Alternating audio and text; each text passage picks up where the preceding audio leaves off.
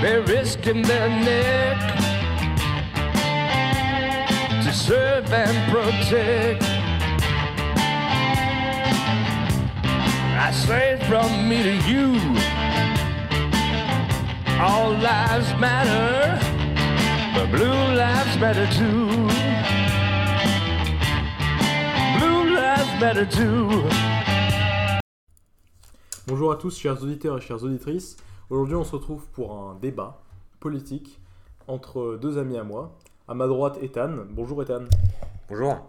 Et à ma gauche, Paul. Bonjour à tous.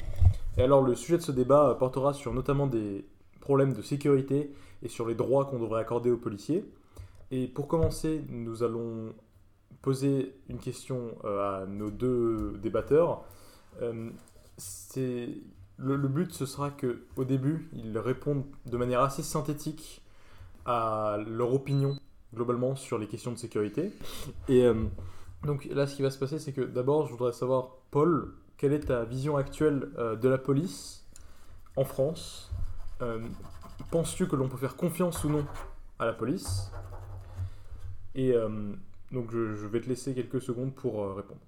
Alors, je vais vous prévenir euh, tout de suite, euh, mes euh, connaissances sur la police sont limitées. J'ai des connaissances politiques sur l'organisation, l'administration, mais je me fais de la police une image un peu négative, pour, pour tout vous dire. Notamment face à la manipulation politique, ou du moins la, maîtrise qu'a la politique sur la police, et souvent occupée à, à- plus, à plus protéger des opinions politiques, donc qui sont celles du gouvernement en place, que de maintenir l'ordre. Par exemple, on a, on a une multitude d'événements où dans la police, on a euh, beaucoup de chefs qui se font limoger alors qu'ils font simplement le travail euh, parce qu'ils vont à l'encontre euh, de, l'idéologie des, des- politiciens en place. Et à chaque fois qu'il y a des manifestations, on voit justement un comportement, des, des messages, des notes qui sont déléguées directement par le président de la République ou le Premier ministre au préfet, et euh, souvent qui ont plus un caractère politique qu'un caractère de maintien de l'ordre. Et cela résulte aussi d'une euh, d'une certaine ambiance en France qu'il y a de, de confrontation plus que de compromission. Donc si on peut reprocher certaines euh, violences dans le cadre des manifestations politiques, c'est aussi l'expression d'une âme française en quelque sorte. De, de confrontation. Donc ce n'est pas forcément de la faute des policiers, entre guillemets, ou de la faute des manifestants, mais euh, c'est euh, certainement, euh, comment dire, l'état d'esprit français. Très bien, merci. Merci beaucoup, Paul, pour ta première réponse. Donc euh, maintenant, Ethan, ça va être à ton tour. Alors, je te demande pas pour l'instant de répondre à l'opinion de Paul. Je te demande simplement de nous dévoiler le tien. Pour l'instant, on dévoile chacun indépendamment et ensuite on confrontera. Vas-y, Ethan, c'est à toi. Donc, euh, alors, ma vision en fait de la, police et en fait des institutions en général de maintien de l'ordre public, euh, en tout cas en France, c'est donc une des institutions euh, qui appartiennent à un, État, euh, qui donc ont pour but premier de protéger les biens et les personnes, ainsi que maintenir l'ordre public. Moi, mon opinion sur la police, il est plutôt positif. Je suis plutôt en désaccord déjà avec ta première phase, du coup, mais on n'est pas là pour ça. Euh, parce que dans le fond de la police, dans les, les, individus qui rejoignent la police, les rejoignent pas pour euh, exprimer un, un avis politique. C'est donc dans le but premier de protéger et servir la population. On va reprendre ce- cette phrase un petit peu connue. J'ai d'ailleurs un témoignage hein, qui, le, qui l'exprime extrêmement bien, donc un livre qui s'appelle Vie ma vie de flic, euh, écrit par donc, une personne qui se, donc en pseudonyme Juliette Alpha, euh, que je recommande d'ailleurs à toute personne qui veut un petit peu voir le- l'envers du décor d'un commissaire de police. Euh, mais on n'est pas là pour faire la promotion d'un livre. Donc, euh, C- c- Ça peut être très intéressant, en tout cas pour les gens qui s'intéressent aux questions de sécurité publique interne à la police nationale, du coup, dans, dans ce cadre-là. Après, faut savoir aussi que j'ai une opinion qui, euh, en fait, me dit que la police nationale et la gendarmerie nationale sont euh, dans leur fondement très différents et que par conséquent, les problèmes ne sont pas les mêmes avec ces deux institutions. Parce que leur euh, manière de fonctionner et leur, comment dire, politique interne si on peut dire ça, leur vision, on va dire, de la société est très différente. Il y y a forcément le statut militaire, la gendarmerie qui, euh, qui, qui change, mais il y a aussi d'autres choses qui font que. Donc, euh, déjà, la- on parle de sécurité publique, mais il serait quand même plutôt euh, intéressant de préciser quelle institution précise. Euh, il y a tel problème et dans quelle institution il y a ce problème-ci. C'est intéressant. Mais bon, j'ai un avis quand même plutôt positif hein, qui euh, peut être très, euh, très Spielberg, comme je le dis, c'est-à-dire de voir la police comme voilà, un- une globalité de personnes qui sont là pour protéger. Après, je ne dis pas que il peut y avoir des, des abus, comme partout, dans toute institution et dans tout milieu professionnel, en fait. Et bref. Très bien. Euh, merci, euh, merci Ethan pour euh, ton intervention. Merci à toi aussi Paul. Donc récemment, on va, on va démarrer tout de suite par un sujet très actuel qui est sorti en fait hier ou avant-hier, je sais plus exactement, mais la loi de sécurité globale très contestée notamment par son article 24 qui concerne le droit de filmer des policiers. Parce que ré- récemment, cette loi de sécurité globale a donc été approuvée et signée euh, à l'Assemblée nationale et euh, par le gouvernement. Et euh, ce, que, ce qui m'intéresserait ici de savoir, ce serait pour commencer de, de réexpliquer un petit peu comment est-ce que cette loi a été mise en, en, en virgule et quand est-ce que est-ce que vous est-ce que vous approuvez globalement cette loi ou pas par rapport à justement parce qu'il y a eu plein de questions de sécurité de peut-être de droit à la vie privée en partie, puisqu'il y a eu des, plusieurs euh, problèmes sur des, histoires de surveillance par drone, euh, de caméras, euh, une extension plus forte des, caméras dans, dans, les, dans les endroits publics, mais aussi en plus le, fait de filmer les policiers dans le but d'apporter des preuves, ou bien de, la diffusion d'images de policiers sur les réseaux sociaux notamment. Et donc, j'aimerais savoir déjà est-ce qu'il y en a un de vous deux qui voudrait commencer par s'exprimer? Parce que là, là j'avais demandé par, j'avais commencé par Paul la dernière fois, donc je pense que ça va peut-être Ethan en premier. Euh, Ethan, qu'est-ce que tu penses de cette loi? Est-ce que tu penses qu'elle est adaptée aux besoins actuels des, des problèmes de sécurité en France? Et est-ce que, à ton avis, euh, elles sont trop fortes, trop faibles? Euh, Voilà. Et, et que penses-tu aussi de cet article 24, euh, notamment très controversé, qui concerne justement la diffusion d'images de, policiers euh, sur, euh, malveillantes sur, la, sur, la, enfin, sur les réseaux sociaux. Eh ben, euh, la loi de sécurité globale, c'est une loi qui a fait couler beaucoup d'encre hein, dans la presse, qui a fait euh, énormément parler d'elle. Ça me rappelle d'ailleurs euh, la loi euh, El Khomri euh, à l'époque, en termes de répercussions médiatiques en tout cas. Après, bien sûr, c'est pas la même loi. Mais bref. Euh, je me suis pas réellement intéressé à tous les articles de cette loi. Donc, j'ai pouvoir donner qu'un avis très euh, lointain, avec un point de vue qui va être assez euh, éloigné. hein. Euh, donc on va plutôt se concentrer sur l'article 24 parce que pour le coup là j'ai un petit peu suivi donc euh, notamment cet article cet article aussi.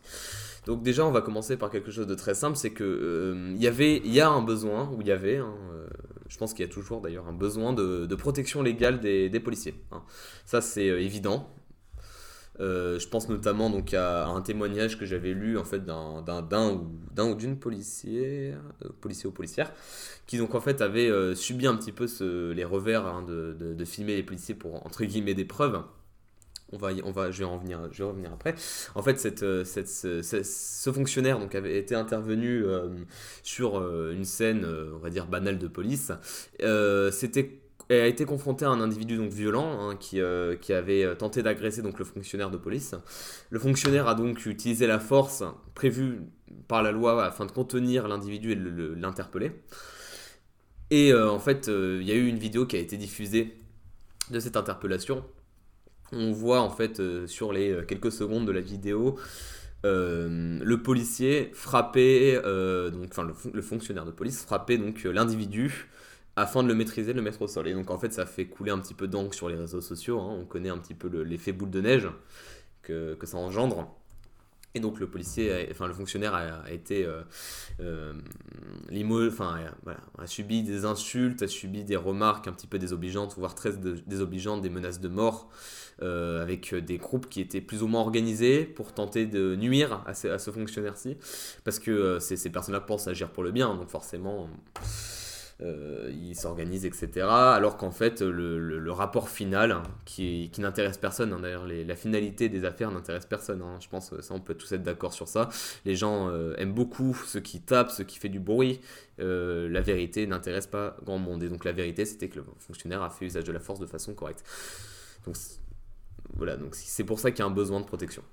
Et ça me fait assez. Enfin, je trouve c'est assez intéressant ce que tu as dit, surtout sur la fin quand tu as dit que les gens ne s'inté- s'intéressent peu justement à, à la fin de, ces affaires-là, puisque, euh, bon, c'est pas, c'est pas du tout le contexte français, mais euh, dans le contexte américain, euh, le policier qui a été arrêté pour l'affaire euh, George Floyd, il, a été, il a réussi à se faire payer sa peine pour sortir de prison, parce qu'il y, y avait plein de personnes assez racistes aux États-Unis qui avaient justement fait une cagnotte pour libérer ce policier.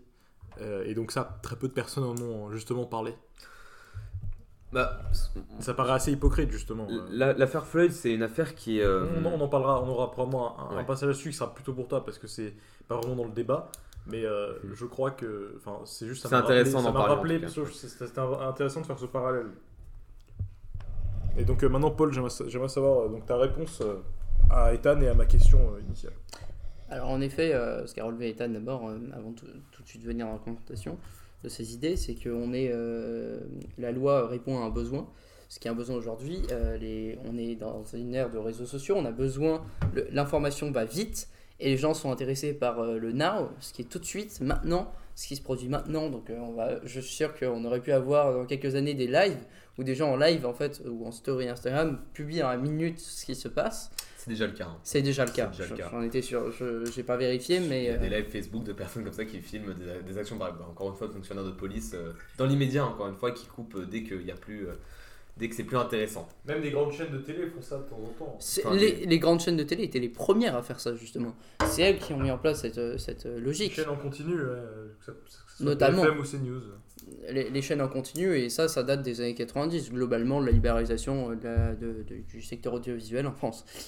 Euh, donc euh, on a, euh, cette loi répond à un besoin en effet de, réseaux sociaux qui vont vite, de personnes qui, publient les informations et qui sont très vite amenées à monter en épingle d'une affaire, loin de toute procédure judiciaire, légale, qui permettent généralement de rationaliser les dossiers, de trouver des preuves, donc de rationaliser les dossiers, les affaires judiciaires, d'avoir des preuves accablantes ou au contraire des, circonstances atténuantes. C'est tout ce qui permet dans les dossiers de ce qui permet dans les dossiers de, de- de rationaliser euh, donc les affaires. Euh, au début, euh, pour tout vous avouer, j'étais un fervent opposant à cette loi, certainement de manière un peu stupide, certainement de manière un peu dogmatique. Mais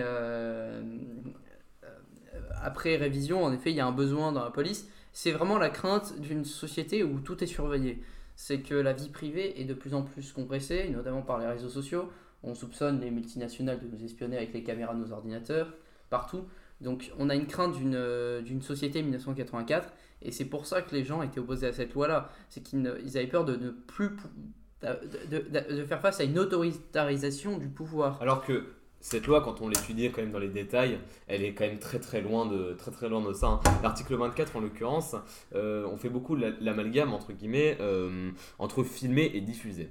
En fait, la, la, la loi de sécurité globale, alors je, je vais pas Si sortir veux, je peux le lire. Si je peux le lire. je- Je, ouais, je- je vais te laisser lire la- l'article, comme ça Alors. on va, on va pouvoir euh, l'écouter ensemble. bon, en tout cas, la, la phrase principale de cette, euh, la, la phrase principale de cet article, c'était que euh, il était interdit et serait puni sous la peine de 45 000 euros d'am- d'amende le fait de diffuser des images malveillantes de policiers dans l'exercice de leur fonction. En fait, faut savoir hein, quelque chose quand vous êtes fonctionnaire de police et que vous intervenez sur une intervention, vous intervenez, euh, et que des personnes se trouvent autour. La plupart du temps, en fait, ces personnes vont, euh, pour elles, c'est légitime d'ailleurs, euh, commencer à s'interposer, voire même à filmer. hein. Ça me rappelle d'ailleurs comme ça une intervention. Alors c'était aux, aux États-Unis, mais malheureusement, hein, la, la- la population française reproduit un petit peu les, euh, les, mouvements américains, mais c'était aux États-Unis, un, un officier de police américain, donc quand on dit officier de police aux États-Unis, hein, c'est euh, euh, un, policier, on va dire. Donc un, policier américain essaie d'interpeller un individu et puis il y a une personne qui s'interpose. Et pour elle, c'est légitime. En fait, les, les personnes vont vraiment être très virulentes, limite plus virulentes que la personne elle-même interpellée, Et pour elle, c'est légitime en fait, parce que pour elle, c'est comme si la police, voilà, c'était euh, l'ennemi un petit peu. Et euh, donc là, j'attends quand même une certaine confrontation de vos idées. Donc, est-ce que. Donc, Paul- en fait, tu, nous avais dit qu'au début, tu étais vraiment contre. Je m'en souviens même, tu étais toi-même présent à certaines manifestations. Je sais pas, tu je- m'avais dit que c'était je- pas. en- ouais. Je continue à être présent aux manifestations, hein, mais plus en tant qu'observateur social et des mouvements politiques parce que j'ai à cœur de m'intéresser à tous les mouvements politiques, quelle que soit la zone du spectre. Oui, c'est vrai, t'es même allé dans des. T'es même, t'es même allé parler avec des personnes d'extrême droite, alors que c'est pas du tout affilié à ton opinion. Non, absolument pas, mais euh, je, je pense qu'une démocratie, c'est prendre un en, en compte l'ensemble des avis, c'est pas forcément euh, faire gagner une majorité, d'ailleurs, je, je le dis souvent, euh, c'est pas une majorité qui gagne, c'est une minorité politique qui mène la majorité du peuple vers quelque chose. C'est euh, certainement une vision un peu antidémocratique, parce qu'on considère que c'est une élite, une élite intellectuelle euh, politique. On considère que c'est une élite euh, intellectuelle politique qui va euh, mener une révolution alors que ce serait l'ensemble du peuple éduqué qui devrait euh, le faire, ou du moins un mouvement politique. Donc c'est un peu un constat d'échec de démocratie. Mais pour en revenir, j'ai observé donc les, les différents mouvements et en effet les gens sont fondamentalement opposés à cette loi parce qu'ils ont peur euh, justement de tomber dans cette espèce de, révi- euh, de, pardon, de, de dérive 1984 où en fait tous les appareils de confort dont ils sont équipés, high-tech, etc., de technologie, euh, se mettent à les espionner et les multinationales à réutiliser cela. D'accord, mais toi, t'es pour ou pas? C'est ça la question. La, la sécu- la loi sécurité globale? Oui. C'est-à-dire que le texte en lui-même est intéressant et en même temps, euh, je ne fais pas confiance aux personnes qui présentent le texte. Je ne fais pas confiance à la majorité politique LREM. Je, ne leur fais pas confiance politiquement. À chaque loi, il y a un coup fourré, il y a quelque chose de caché. Donc euh, je ne peux pas faire confiance à cette loi et en même temps, je ne peux pas m'insurger contre le besoin euh, qu'éprouve la police et les policiers d'être protégés dans une société de plus en plus violente auquel ils contribuent autant que les citoyens. Parce que je considère que la société tombe dans un cercle vicieux de la violence et il est déjà présent aux États-Unis puisque là-bas les armes sont autorisées. Et donc, toi, Ethan, en l'occurrence, es-tu- soutiens-tu cette loi? Moi, je la soutiens. euh, oui, je la soutiens. Après, euh, on est dans, dans une démocratie, comme tu l'as dit, hein, et on est dans une démocratie où euh, On tout le monde a. Ah, Ok, laisse-le parler. On verra après. Oui, enfin, c'est un autre débat, ça, pour le coup. Euh, Ouais, On verra après. Mais on, verra après. on, Continue. on pourrait en débattre. on est, t'as raison. on- on- ok, Mais dans ta vision, on est dans une démocratie. Vas-y. Il y a eu une révision du texte qui a été faite, euh, qui donc en fait a un petit peu euh, calmé les esprits hein, d'ailleurs, hein, euh, qui a un petit peu retiré certains passages. Mais cette loi, même si c'est pas vraiment euh, tout ce que la police pourrait avoir besoin dans le cadre de son, de son travail, euh, tout en restant donc une police républicaine hein, et pas quelque chose de, de totalitaire ou euh, d'autoritaire. Euh, je suis quand même pour cette loi. Cette loi, quand même, il n'y a, pas que l'article 24 et pas que les articles concernant l'utilisation de drones euh, à des buts judiciaires. hein. Il y a- également, de, bah, comme dit, de la sécurité, de la protection des, des, des- des- fonctionnaires sur le terrain. Et euh, je pense que c'est important pour eux d'avoir euh, voilà, euh, ce, ce petit soutien euh, minuscule quand même par rapport à tout ce qu'ils auraient besoin de, de l'État. Parce que, bon, euh, ça c'est encore une fois un autre débat, mais euh, on va dire que c'est un petit, ils sont un petit peu seuls malheureusement. hein. Il y a un petit peu d'essai de tous parce que d'un côté les citoyens, comme on l'a dit, ne leur font pas plus confiance, mais enfin c'est limite s'ils ne sont pas presque agressifs avec eux de façon continuelle. Un manque de Et- confiance, ça, au final. Oui, C'est un non. manque de confiance et c'est l'esprit de confrontation selon moi. Mhm. Et euh, c'est l'usure politique et l'usure de, de confiance en la démocratie. Selon moi, c'est un déficit de, de confiance en la démocratie. En fait, bon, ça c'est ma vision sur la politisation du pouvoir. C'est-à-dire que la police a été tellement politisée, les préfets sont tellement utilisés à des fins politiques. Pas forcément les, les cadres de la police, de la police les sous-offres, mais directement les, les- les préfets ont toujours été menés à, à faire des, des, euh, à mener des, des- une lutte de répression politique.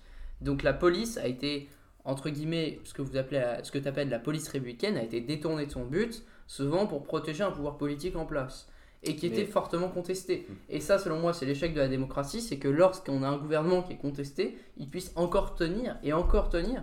Et c'est euh, là où on a les écueils de la 5 République, c'est qu'on a un président qui arrive au bout de 5 ans, où son Hollande, c'était le bon exemple, où euh, ce pourquoi a été élu, il a été élu n'a pas été appliqué, la situation est morose, et genre, il est contesté et euh, il, il n'aurait pas tenu deux ans s'il n'avait pas son mandat qui le protégeait. Mais est-ce que tu penses que ce serait pas l'anarchie si justement, euh, il y a une constitution en France? Bien sûr. Cette constitution dit un président élu dure 5 ans. Moi, je pense que justement, c'est nécessaire, même si le président, euh, même si le président n'est pas bon, hein, comme Hollande. et, excusez s'il y a des adorateurs d'Hollande, ce n'était pas un bon président selon moi. euh, si c'est l'anarchie, si les citoyens font un petit peu euh, comme ils veulent. Après, je suis, moi, je suis sûr et certain que euh, des policiers euh, et des gendarmes, si l'État devenait euh, totalitaire, euh, se retrouveraient dans une situation de résistance. Moi, je suis, euh, je suis contre cette image de robot policier. Hum, Attends, juste av- avant, avant que tu puisses répondre, Paul, j'ai une question. Par rapport à ton intervention juste avant, parce que Ethan est allé très rapidement, enfin, très rapidement répondu, c'est pour ça que j'ai pas eu le temps de poser la question. Est-ce que tu pourrais me citer tes sources, euh, Paul, euh, des, sur la politisation des préfets? Sur la politisation des préfets, Oui, parce que tu me dis que les, les- les- les préfets sont utilisés à des fins politiques, mais euh, où est-ce que tu sors ça? À plusieurs reprises, on a, on a plusieurs exemples dans, dans- dans l'histoire de France où, la- où on voit que la préfecture a un usage politique. Déjà, rien que dans leur création, euh, c'était euh, en quelque sorte, enfin à part, une instance de répression politique créée par Napoléon. Napoléon voulait réinstaller en France l'ordre, mais c'était aussi un ordre politique. Donc c'est-à-dire qu'il limitait les libertés politiques.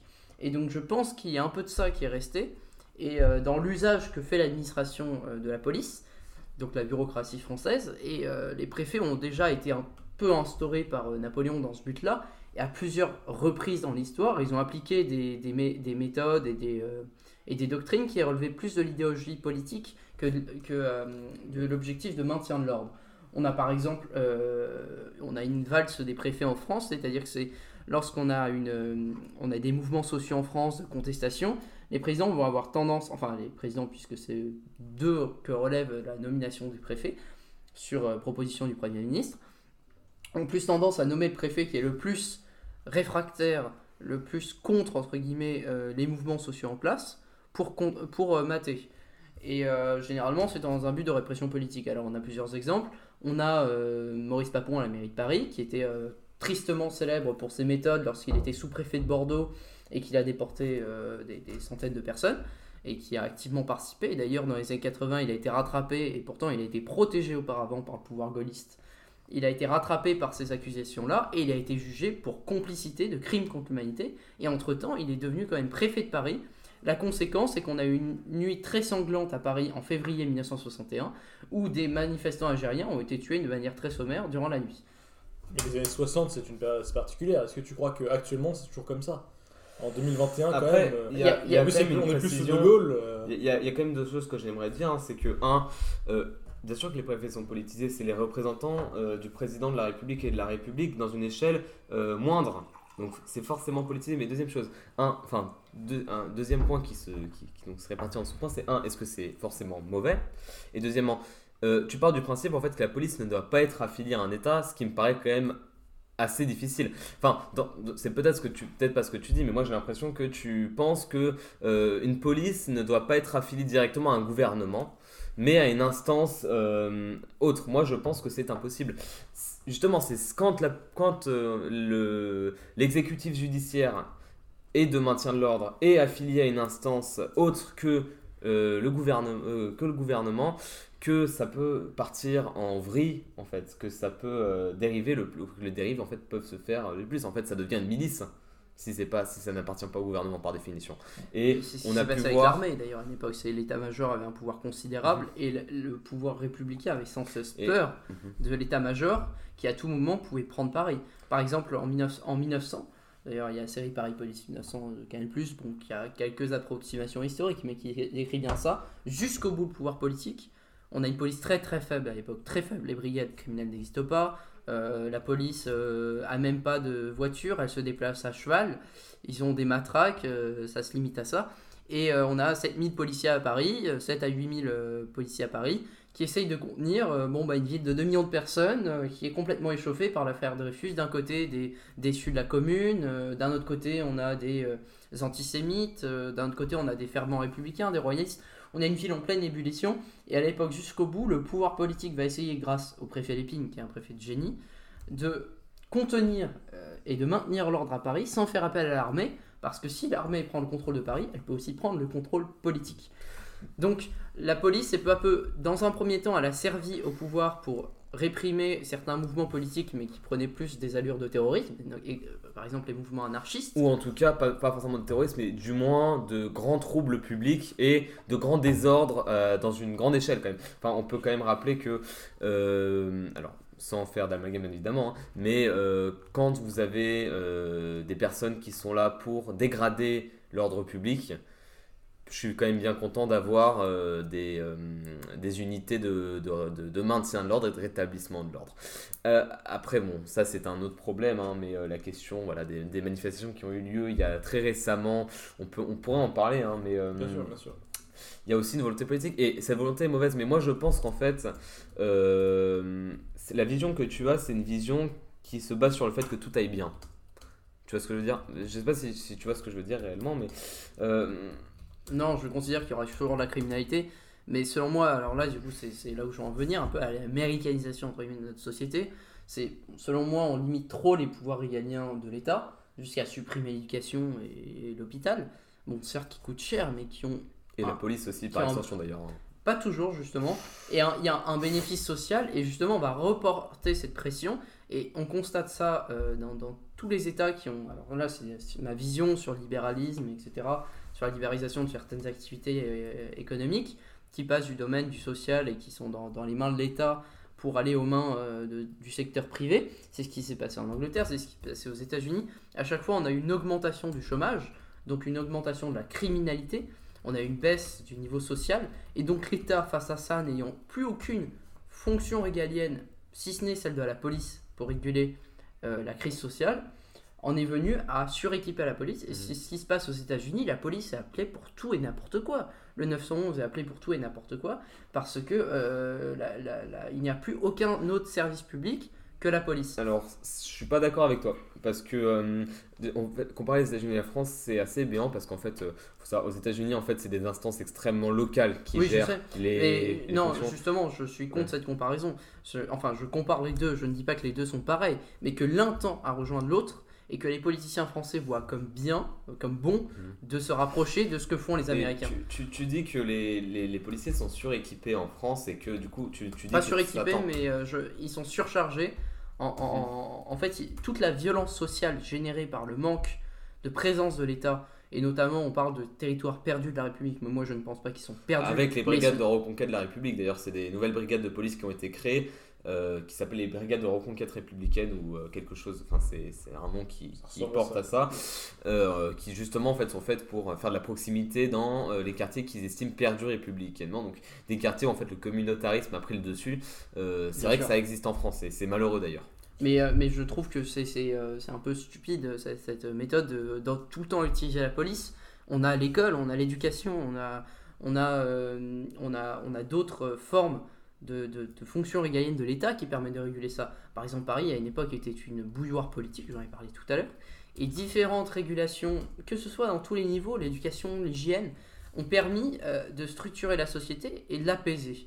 Et on a eu l'apparition des écoles communales en France qui ont permis d'apaiser. Et par exemple, euh, on est ici dans le 15e arrondissement de Paris, qui était à, l'époque un, quartier miséreux, où on avait des, des enfants chiffonniers qui ramassaient euh, des chiffons. Et peu à peu, on a supprimé ce travail précaire, notamment par euh, les, réformes mises en place par Eugène Poubelle, qui a créé la poubelle, justement, il, est mort il y a un siècle, cet homme.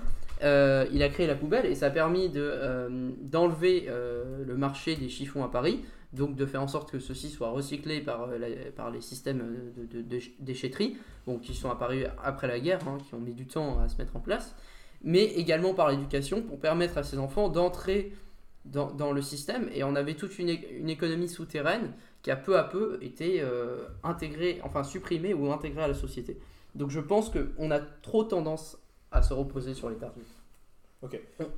Euh, écoute, t'as terminé ou pas Euh, selon moi, donc, euh, les, les brigades de, de- de reconquête des territoires perdus de la République ne fait pas de sens, ou du moins c'est éphémère. C'est-à-dire que la police se bat contre, un, contre une force qui la dépasse, c'est-à-dire un manque de représentation démocratique, un manque d'assistance de, l'État, ou juste de... de euh, L'assistance, c'est pas forcément assister les gens, mais ça leur permet d'avoir un système. Par exemple, la retraite, ce n'est pas l'assistance publique, mais c'est de la prévoyance publique, ce qui n'est pas la même chose. Et donc les gens manquent de tout ça, manquent de présence de l'État sous d'autres formes que la police, et l'État s'obstine, et selon moi c'est un peu la tare de la droite, de croire qu'elle va pouvoir tout gérer par la police. Or c'est faux. Et euh, la police, donc, règle un problème social qui la dépasse. Alors, donc j'aimerais juste pouvoir euh, revenir un peu sur ce que vous avez dit, parce que vous êtes un petit peu euh, en désaccord par rapport à- au budget, la répartition du budget en France. Euh, ce que Paul disait, c'est que on, di- on diminuait le budget de l'éducation et de la santé et qu'on donnait à la police à la place, et ce que et, Ethan disait l'inverse? Alors figurez-vous qu'en fait, dans ces trois domaines-là, donc qui sont la, police, enfin, la sécurité en France, l'éducation et la santé, les trois budgets ont augmenté ces dernières années. Les trois budgets ont été augmentés.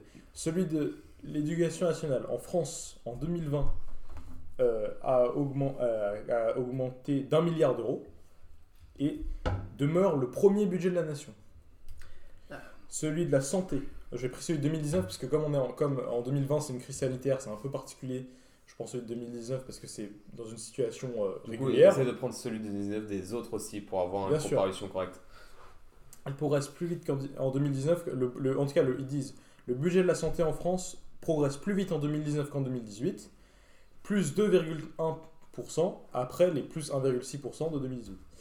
Et pour ce qui est de l'éducation nationale en France, euh, on- euh, en 2019, elle est, elle est passée de 51,68 milliards. Non, pardon, en 2020, elle est passée de 51,68 milliards d'euros en 2019 à 52,72 milliards d'euros en 2020, soit une hausse de 1,04 Mais milliard euh, d'euros. là, après, on parle sur quelques années, mais il faut savoir aussi qu'il y a eu, euh, avec plusieurs présidents de la République euh, passés, euh, des, des campagnes justement de euh, suppression du budget. hein. Ce qu'on appelle des politiques d'austérité. Oui, ils ont essayé de limiter. Et euh, surtout, le budget des chiffres comme ça, ça ne veut pas forcément dire. Il y a eu des suppressions de postes de fonctionnaires aussi en Mais parallèle. Et dans la police aussi, je- ça, c'est ce qui révèle, la, ça, c'est ce que j'appelle le- le manque de représentation démocratique. C'est que on équipe de plus en plus les CRS, on investit de plus en plus dans les CRS parce qu'on a des mouvements sociaux qui sont forts, qui sont pas loin parfois de renverser le, le pouvoir en place. Les Gilets jaunes en sont un bon exemple. On les équipe de matériel de plus en plus sophistiqué, on dépense des fortunes dedans.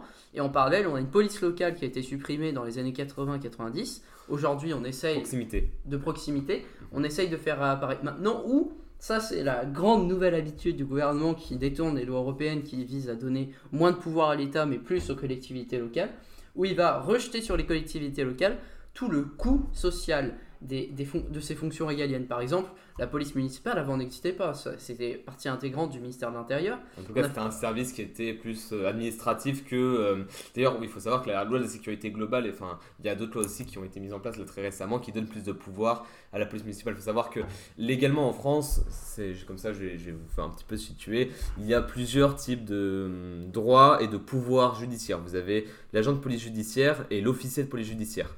En dessous de l'agent de police judiciaire, vous avez ce qu'on appelle la PJA ou l'agent de police ju- judiciaire adjoint qui en fait donne certains droits euh, moins que agent de police judiciaire et bien sûr moins qu'officier de police judiciaire, euh, mais qui donne par exemple le droit de procéder à un menottage en France qui est une procédure légale extrêmement réglementée.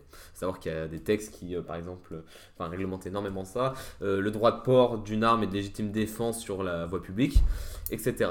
La police municipale n'avait pas forcément le droit d'obtenir la certification APJA pour ses agents avant il y, a, très peu de temps, sur l'échelle en tout cas de l'histoire de la, sécurité publique en France. Donc c'est euh, peut-être sûrement ça. Moi je pense aussi que c'est... euh, tu parles de rééquiper les CRS, etc. Moi je pense pas. Alors certes il y a plus de budget, comme tu l'as dit Charles, euh, en police nationale. Mais il faut savoir quelque chose, c'est que euh, le budget de la police nationale est, alors je n'ai pas les chiffres en tête, hein, mais la moitié, voire plus, consacrée uniquement à la paix de ses agents. Parce que euh, depuis les attentats malheureux, bien sûr, euh, en France, il y a quelques années de ça, les politiques gouvernementales étaient bien sûr de recruter en masse des policiers nationaux, des gendarmes également, mais un petit peu moins, parce que bon, il n'y a pas les mêmes besoins. C'est à cette occasion d'ailleurs, euh, je pense que tu, tu auras peut-être une réponse plus fournie euh, à, à- à- à me dire, mais euh, ils ont réduit les durées de formation, il me semble. Ils l'ont. Là, récemment, ils les ont réaugmentés, mais jusqu'à présent, on avait des durées de formation constamment réduites. Et moi, je pense aussi que c'est lié à un.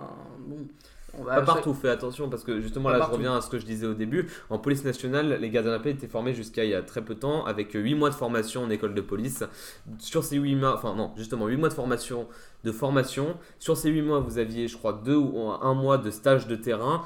Et euh, après, en fait, les policiers, ce qu'on si on appelle d'ailleurs, je vais trop filer le, les grades de police nationale pour que tu vois un petit peu. Donc, vous- donc tu as euh, le gardien de la paix stagiaire, en fait, où c'est un grade qui dure un an, donc ça avait été euh, rallongé. où en fait, c'est censé être une formation de terrain. Le problème avec ce système-là, et c'est pour ça d'ailleurs qu'ils ont repassé la formation à 12 mois, c'est que, en fait, un gardien de la paix stagiaire euh, effectuait un travail de gardien de la paix parce qu'il n'y avait pas assez d'effectifs.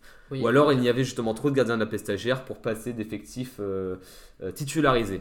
Donc en réalité, on a intégré beaucoup de rookies, hein, si je peux Oui, si permettre l'expression, des gens expérimentés, inexpérimentés, et ce qui peut amener d'autant plus. Sur Paris d'ailleurs la plupart du temps, qui Euh, était sur affecté Paris, la- euh, en préfecture de police de Paris. Alors là, on va peut-être me dire, bon, c'est peut-être un peu mon caractère gauchiste qui va ressortir, mais je considère que c'est un pouvoir qui a peur, qui a peur de, de perdre, et donc à chaque fois je reviens sur ça, Tu es sur un podcast de droite, Paul. Je tiens à le dire. qui a, qui a peur de, de- de perdre, de, tomber.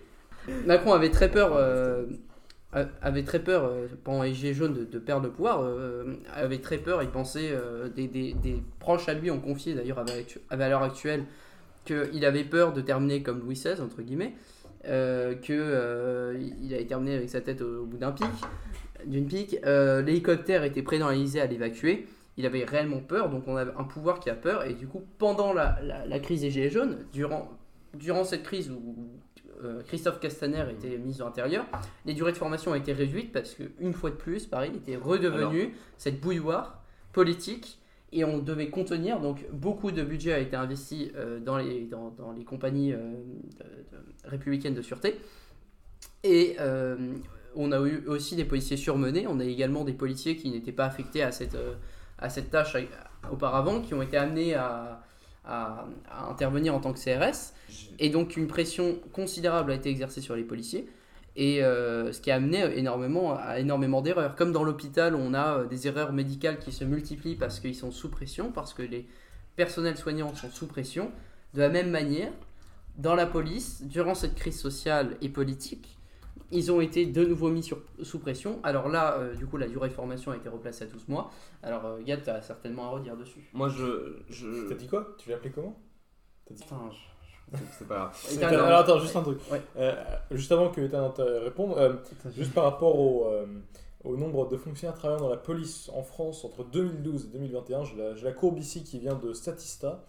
Attends, je vais, re- je vais retourner mon ordinateur pour que vous puissiez C'est un voir. institut public ou privé Alors c'est euh, un truc. Alors je, je sais pas exactement, mais il me semble pas que ce soit. Je, je connais pas la propriété précise, mais c'est considéré comme très fiable selon, selon les chiffres. Mais tu peux voir ici, en 2015, les, euh, c'est les attentats de Charlie Hebdo. Tu vois une, augmentation beaucoup plus forte par rapport aux dernières années. Euh, après, les, les problèmes de formation de la nationale, c'est quelque chose. Mais on va revenir juste quelque chose sur tout ce qui est manifestation. Je pense pas que le, besoin policier est plus dû à euh, les attaques terroristes que les manifestations. Deuxième chose, oui, con- concernant les, brigades, euh, tu, me parlais des, policiers qui n'étaient pas justement euh, formés à intervenir sur du maintien de l'ordre et qui intervenaient. Alors c'est totalement vrai. Il faut savoir qu'en fait, pour ceux que ça intéresse, sur, sur les manifestations, en fait, les CRS ont des casques à bande jaune. Oui. C'est- comme ça qu'on reconnaît les compagnies républicaines de sécurité. Les policiers nationaux qui ne sont pas affectés à une brigade de maintien de l'ordre, donc en l'occurrence la seule qui existe à la police nationale, c'est les CRS, enfin maintien de l'ordre. Maintenant vous avez la Brave aussi qui existe en préfecture de police qui a été euh, créée euh, Ce qu'on appelait auparavant les voltigeurs, qui est un passé lourd, puisqu'en 1986, il y avait eu un- une affaire assez tragique, celle Maïk Ousekine, euh, lorsqu'on avait euh, euh, Charles Pasqua en tant que ministre de l'Intérieur, on avait eu une bavure, entre guillemets. Alors, même si une bavure, c'est plus un accident, là, on pense que c'était volontaire. On a des policiers qui ont battu à mort un, un jeune euh, qui n'avait rien à voir, qui sortait de boîte de nuit, avec euh, les manifestations euh, étudiantes de 1986. D'ailleurs, à la suite de ces manifestations, le ministre de l'Enseignement supérieur a démissionné, il menait une réforme, et à l'époque, on a donc supprimé les voltigeurs, et aujourd'hui, on a le retour des voltigeurs, qui sont des gens issus de la BAC, c'est ça? Bah, c'est une unité à part entière, la Brave M. Mais donc, pour en revenir à ce que je disais, donc les policiers qui ne sont pas affectés donc à une brigade de maintien de l'ordre ou, euh, de, ou la Brave euh, sont donc avec une bande bleue. Et vous avez également les brigades anticriminalité qui, en fait, qui n'ont qui, pas réellement qui ne sont pas réellement censés intervenir. Euh, là où je veux aussi, euh, encore une fois, illustrer euh, la différence gendarmerie et police euh, qui est important dans ce débat, c'est que les, la gendarmerie a son propre corps de maintien de l'ordre qui s'appelle la gendarmerie mobile qui est en fait un, un corps d'armes à part entière. Et c'est des donc comme les CRS, la gendarmerie mobile sont des gendarmes qui sont formés pour le maintien de l'ordre. Et eux n'ont pas eu euh, besoin de faire appel à euh, des gendarmes de euh, des gendarmes départementaux, donc des gendarmes on va dire classiques, euh, afin de maintenir l'ordre.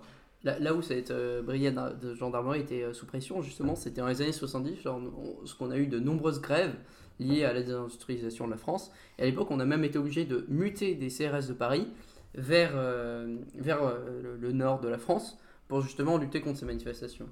Donc euh, on a eu à l'époque euh, une, une, euh, garde mobile sous pression. Aujourd'hui, je pourrais dire en quelque sorte qu'elle sert un peu plus à rien, puisque la gendarmerie est là pour réguler dans les campagnes, hors de Paris, hors des grandes villes Alors euh, l'ordre, mais elle sort toujours évidemment pour le maintien de l'ordre. Mais avant, quand elle était véritablement sous pression et utilisée par le pouvoir politique, aujourd'hui elle est beaucoup moins, puisqu'on est un pays désindustrialisé. Donc on a moins de masse ouvrière et on a moins de grèves ouvrières hors des la, villes. la gendarmerie mobile a énormément de missions. hein. Elle a aussi des missions de d'assistance aux brigades locales, notamment dans les dom-toms, en Guyane par exemple.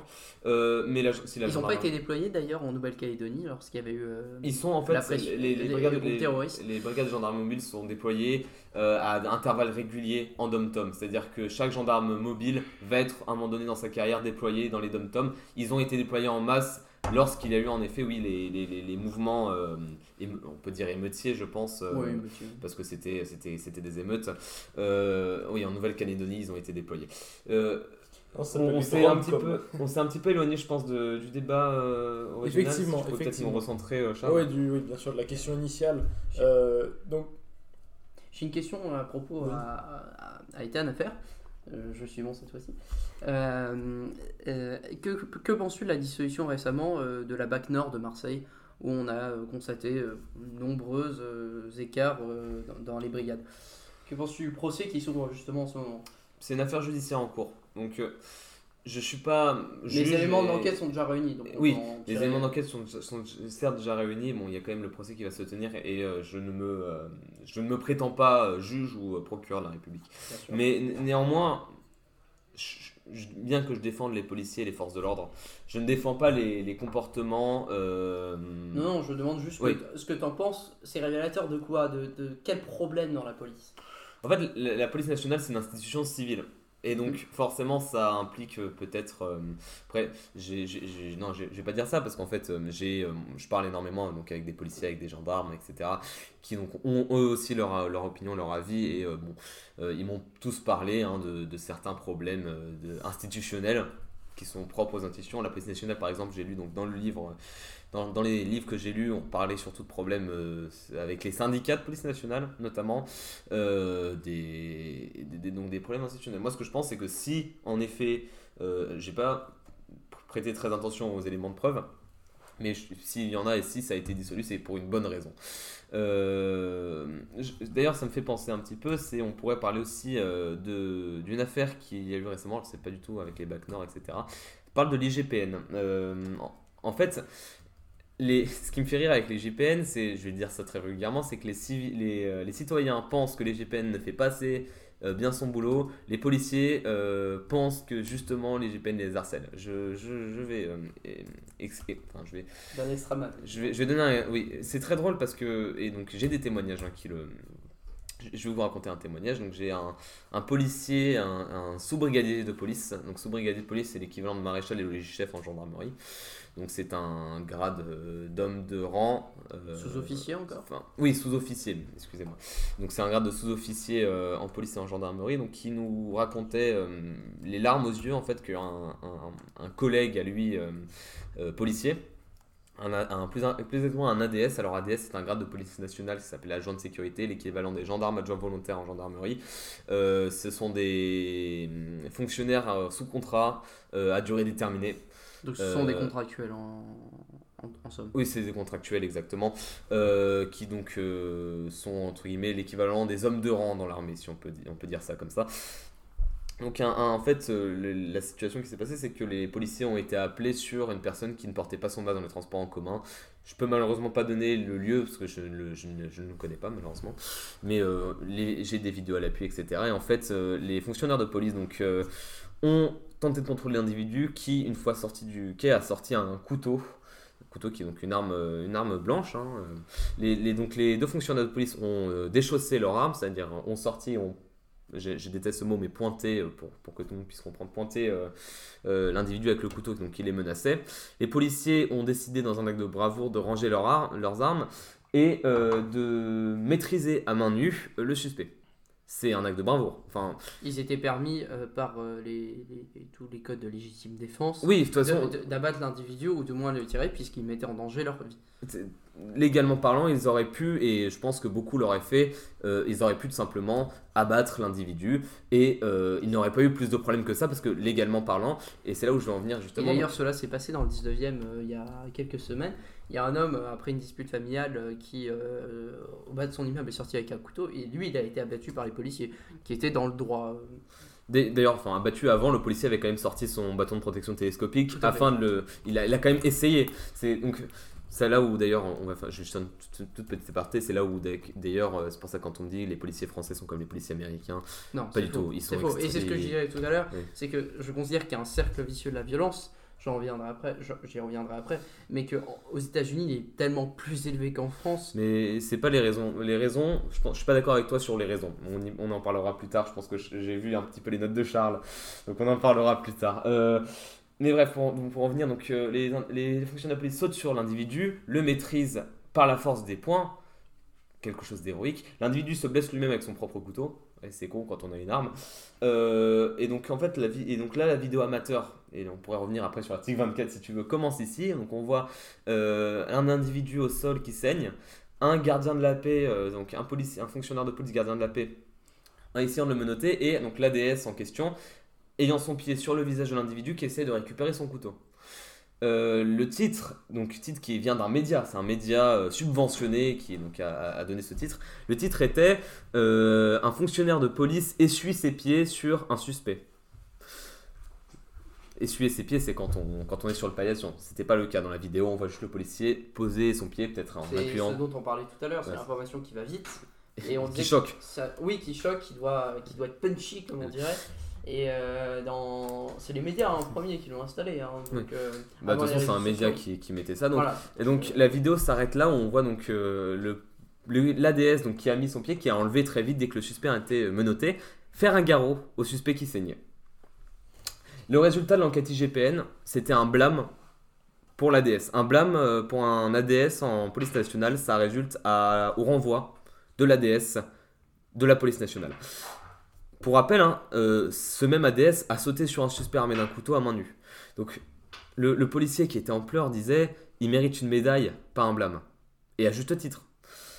Moi, je pense que c'est euh, c'est là où du coup ça me fait rire, c'est que j'entends, on entend tout sur l'IGPN et, et son contraire. Mais quand on regarde un petit peu, il y a des situations où l'IGPN rend des, des décisions qui sont un petit peu euh, farfelues, mais c'est rare quand même. Ça, ça reste plutôt rare. La plupart du temps, en fait, l'IGPN euh, euh, enquête énormément. Il faut savoir qu'en fait, l'IGPN est extrêmement présent dans la vie d'un policier. Euh, elle enquête énormément. Euh, elle ne fait pas rien. etc. Oui. Alors moi, ce sont des bruits de couloir évidemment. Parce que penses-tu donc de la position de certaines personnes sur le fait qu'on aurait intégré des personnes peu recommandables, on aurait moins regardé justement comme on a une espèce de frénésie du recrutement ces dernières années. Non seulement on a vu ils ont réduit les durées de formation, on a mis des gens qui euh, on a considéré qu'être sur le terrain entre, entre en tant que AJDS, c'est ça euh, ADS, ADS. adjoint de sécurité. adjoint de sécurité euh, était comme de la formation, alors qu'on est jeté dans, dans, dans la vie euh, Alors, dure, dans les gardiens de la paix, c'est gardiens de la paix stagiaires du coup. Quand on sort d'école de police, les ADS ont une formation, bien évidemment. hein, on n'est pas non plus au tiers monde, mais Mais c'est une formation, bon, à la dure, quoi, dans la rue. Elle est amoindrie par rapport à une école de police entre guillemets. Mais euh, oui, enfin la, la formation, de toute façon, la formation des Mais, officiers de police se fait sur le. Enfin, il y a ce qui est écrit et puis il y a le terrain. C'est Évidemment. Mais Mais on a réduit justement le, le, le, le théorique, enfin ce qui se passe en, en école, Je et vais- je pour, vais- euh, pour la formation. je vais, je vais pas. Là, je je- C'est pas une question d'être d'accord ou pas. C'est pour le coup, on va parler de faits. Euh, en fait, euh, de, de fait en fait, la, la, oui, les standards de recrutement de police nationale, et ça, ça nous a été confié par euh, des personnes qui ont participé au jury euh, du concours. Pour rappel, pour intégrer la police nationale, comme pour intégrer euh, tout corps de fonctionnaires, c'est ou presque, c'est par un concours. En tout cas, pour des fonctionnaires de catégorie, je crois, c'est B pour les gardiens de la paix, je suis pas sûr. Pour, pour intégrer, c'est un concours et donc il nous confiait que les niveaux avaient drastiquement baissé. D'ailleurs, on peut le voir de suite hein, au niveau des taux d'admission. Si tu pourrais trouver les chiffres, euh, Charles, ce serait génial.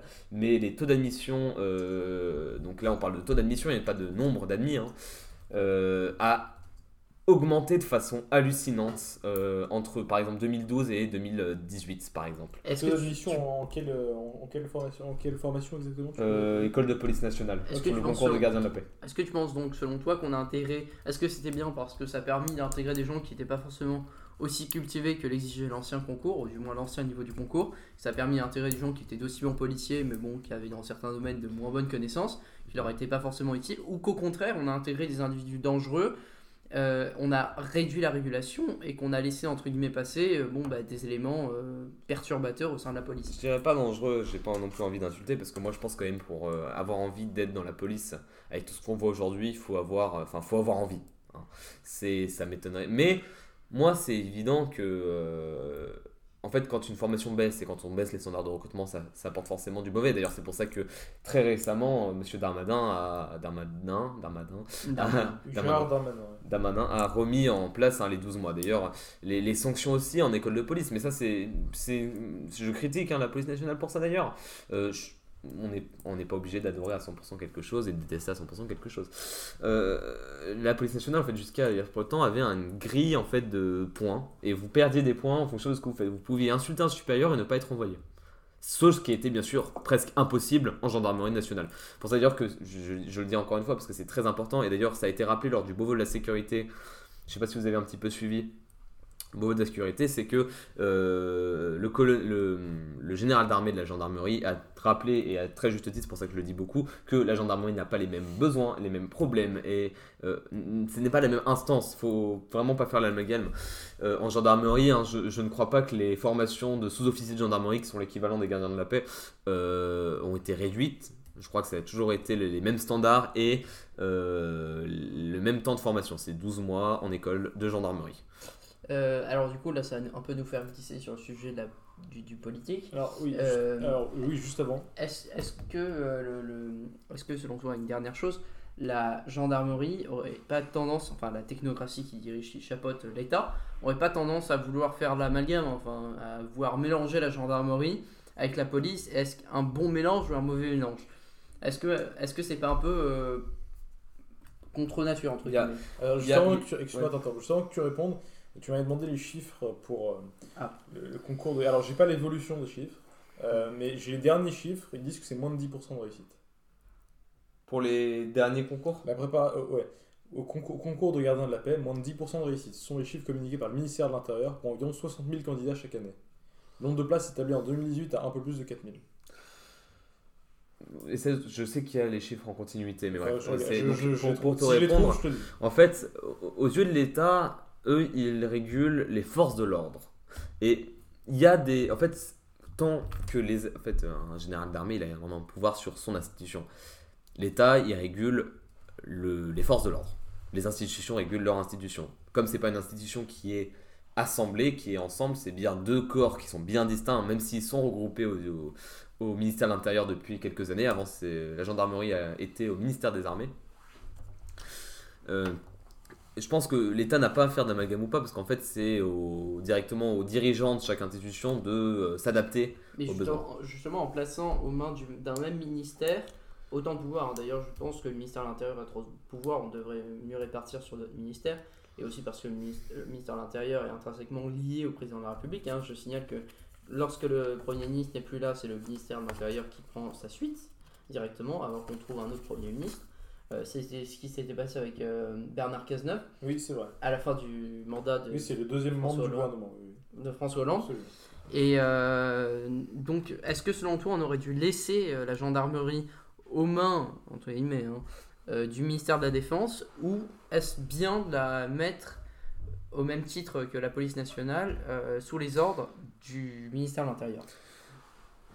Je j'avais parlé de ça avec euh, des gendarmes, avec euh, un sous-officier de gendarmerie, je crois, ou en tout cas, un, oui, un sous-officier ou un, gendarme adjoint, je crois, qui, euh, qui avait vécu la transition.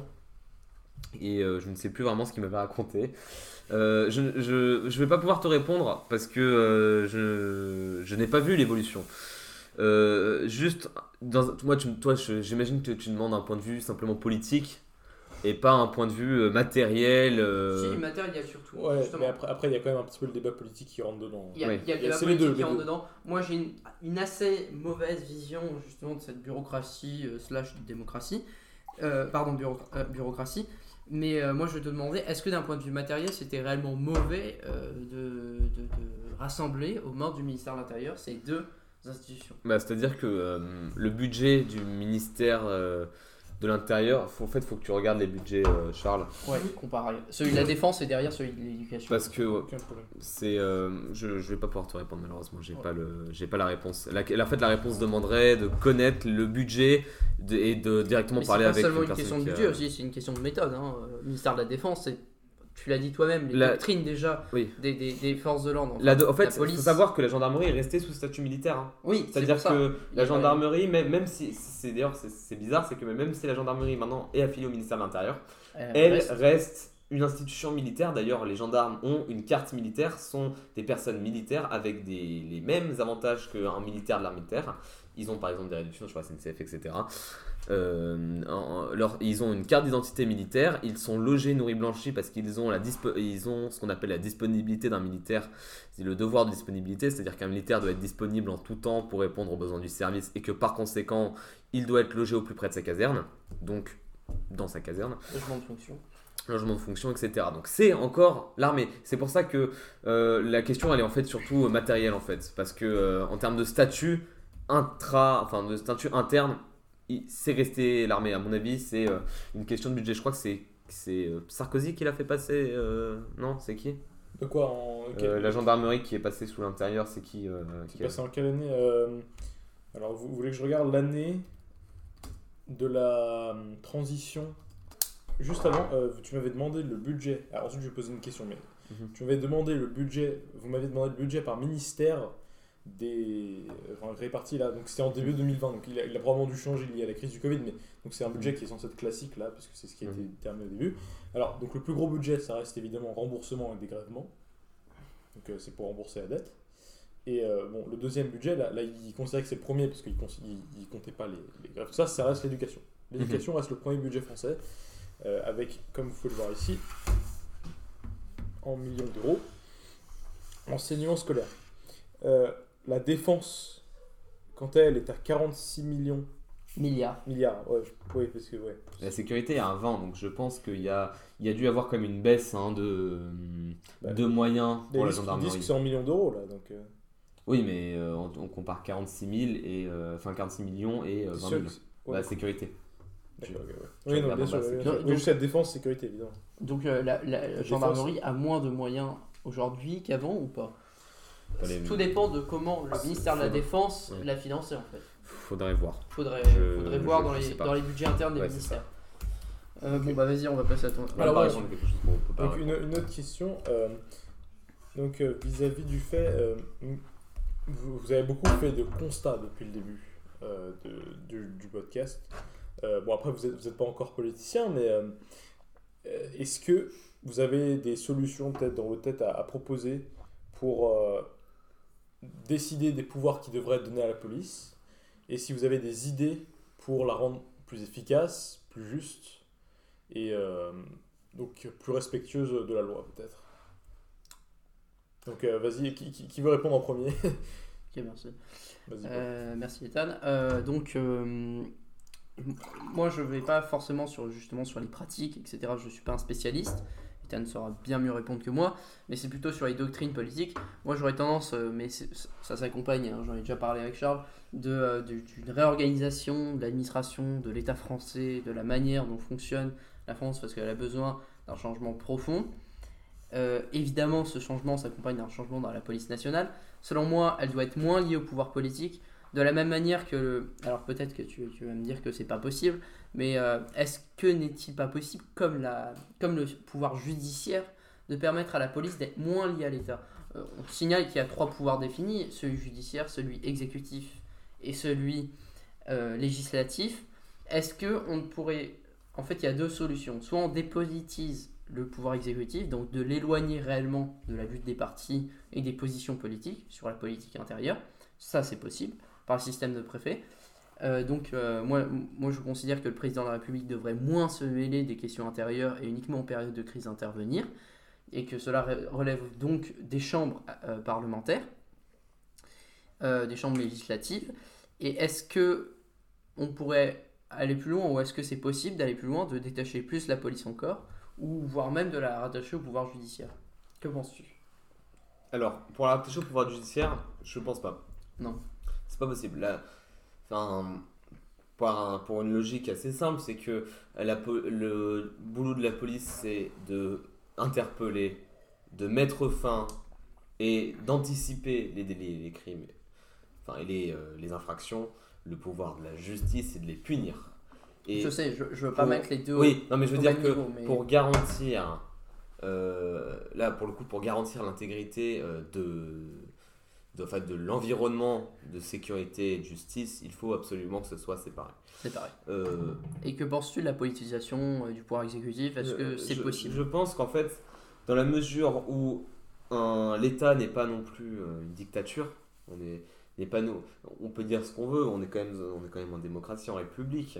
Euh, une police, moi ça me paraît Ça quand même- arrivera après la question, Paul, ne t'inquiète pas. ça, me- ça me paraît ça me paraîtrait quand même extrêmement compliqué et euh, dangereux de séparer la police, enfin les forces de l'ordre, du, pouvoir politique. C'est quand on vote pour un président, on vote pour une politique de sécurité intérieure. Si, vous- si on vote par exemple pour un président dont la politique est le laxisme, on aura une police laxiste. Je pense qu'il ne faut pas séparer les deux parce que c'est important voilà, que le président de la République puisse euh, voilà, avoir euh, la main mise sur les forces de l'ordre. On parle pas du tout de la gauche, on parle de, laxisme, hein, jamais. Euh, C'est compliqué. C'est lorsque la gauche est confrontée à des mouvements sociaux qu'elle ne souhaite pas, euh, elle peut, elle peut s'avérer violente. hein. Euh, je pense que si euh, on avait un pouvoir de gauche qui, qui avait dû faire face à la crise des gilets jaunes, euh, il y a beaucoup de politiciens de, de gauche qui ont eu du mépris, enfin de gauche entre guillemets, hein, c'est une gauche caviar, qui ont eu du mépris pour, euh, pour euh, les qu'on pourrait appeler dans une logique marxiste un, un mépris de classe pour les gilets jaunes en considérant que c'était des fachos, que c'était des ploucs et euh, qui aurait tout à fait réagi de la même manière que Emmanuel Macron, parce que les deux aujourd'hui se ressemblent beaucoup. Sur On va, on, va, on va bientôt arriver sur la question. Il y a aussi une question qui portera sur les gilets jaunes et les grèves et les manifestations Euh, récentes. Vas-y, parce qu'il faut qu'on faut qu'on faut, ouais, qu'on avance. T'inquiète, on enchaîne. Alors, donc, euh, est-ce que juste, maintenant que tu as répondu à la question de Paul, est-ce que juste tu pourrais développer en une maximum de minutes euh, les, toi, tes idées, si tu en as, euh, pour euh, rendre la police meilleure. Parce que jusque-là, vous avez un peu fait tous les deux un, cons- un constat, mais est-ce que toi, tu as, une idée spécifique? Ah, Je suis pas non plus qu'il faudrait changer? un spécialiste. Moi, je, je, je pense, faut- je pense que la première chose déjà, ce serait de demander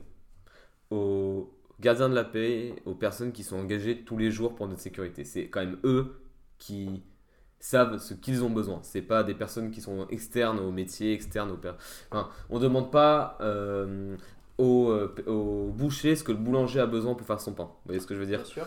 euh, après, moi je pense que le fait, là c'est très bien que les formations soient repassées à 12 mois, euh, de voilà, faire un- voilà, des, des formations quand même qui, qui, qui doivent être mises en place de façon correcte. Peut-être certaines techniques, alors ça c'est dans le très précis, enfin dans le très concret, hein, certaines techniques de police à revoir peut-être euh, avec certains protocoles qui euh, sont très français, mais peut-être très années 60-70, des protocoles de sécurité publique.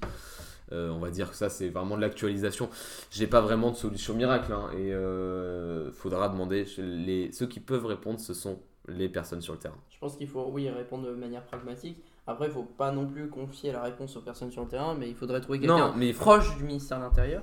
Je pense une commission d'enquête, à la fois parlementaire et à la fois d'anciens de la police, Mhm. qui puisse faire un constat, un état des lieux, tout en prenant en compte évidemment grandement dans leur rapport l'avis des policiers et en les obligeant à mettre des notes et des, euh, des rapports Alors, donnés par les policiers. Bien sûr, si on confie ça à- aux fonctionnaires directement, c'est- enfin, c'est pas possible. Mais c'est eux qui doivent constituer la majorité des demandes.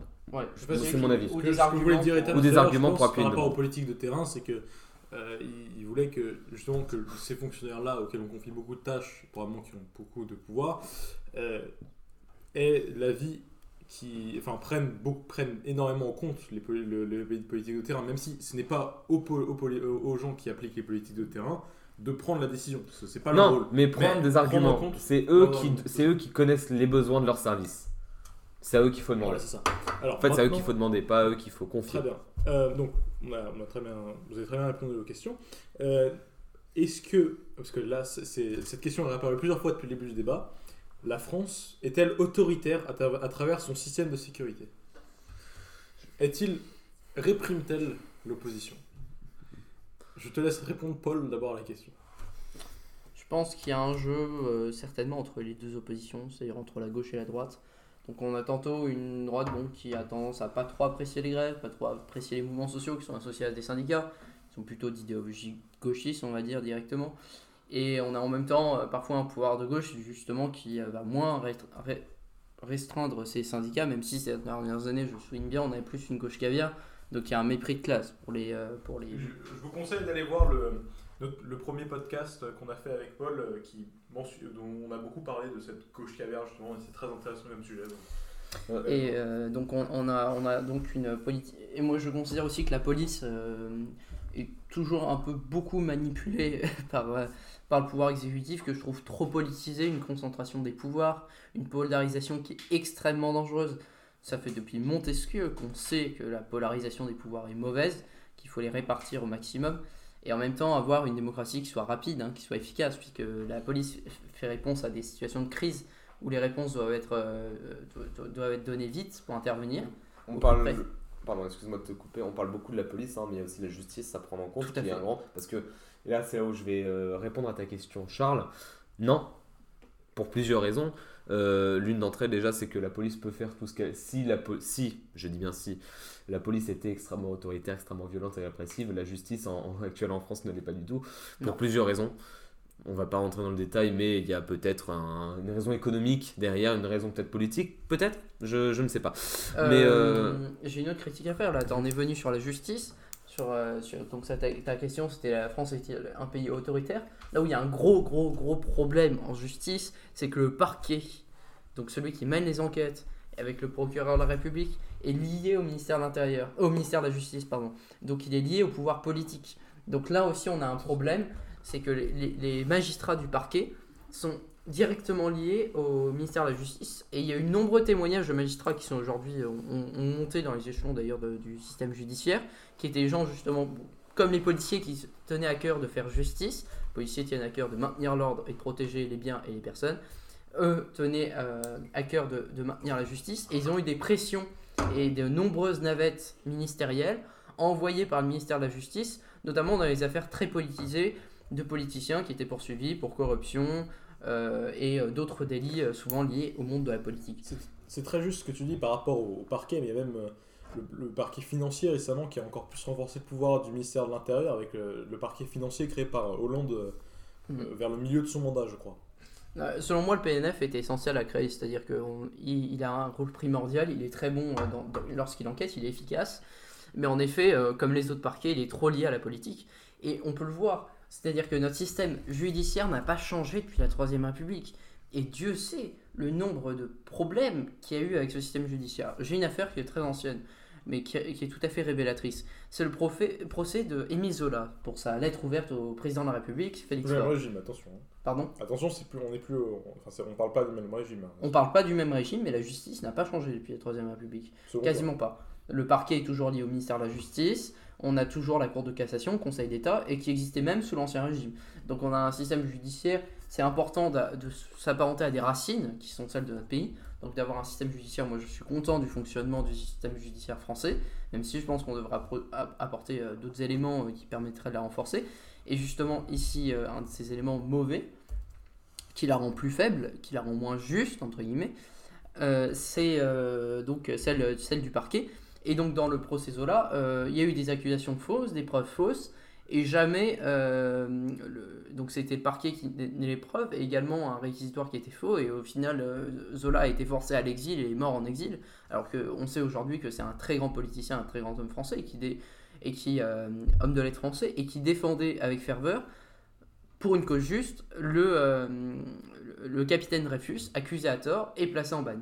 Donc là, c'est une preuve de, Ouais, d'un procès attention parce que politisé. le capitaine. Alors, faut faire attention parce que le procès du capitaine Dreyfus ne s'est pas tenu en cours de justice. Non, là je parle de Zola Oui, par non, rapport mais- à la Jacques, mais oui, lui c'était en Lui, cour c'était martial. cour martial et c'est extrêmement différent. C'est extrêmement différent. À l'époque, justement, c'était la grande crise de l'armée hein, sur l'état-major euh, militaire. Mais euh, en effet, bon, euh, aussi dans l'armée, on, a, on retrouve ces mêmes problèmes sur une justice arbitraire, voire encore plus arbitraire dans l'armée Bah, parfois. En, Après, est-ce que c'est pas nécessaire pour. euh, Là, pour le coup, il y a eu, il y a eu l'abus. y a eu des abus. hein. Et est-ce que une justice militaire pour les militaires n'est pas. Enfin, elle est nécessaire selon moi. elle est nécessaire. Elle est nécessaire selon moi, mais ce qui est étrange, c'est qu'en cas de guerre, lorsqu'il y a une conscription, justement, Mhm. les euh, citoyens bon, qui sont à moitié du domaine civil et en même temps qui sont engagés dans le domaine militaire pour servir la nation Mhm.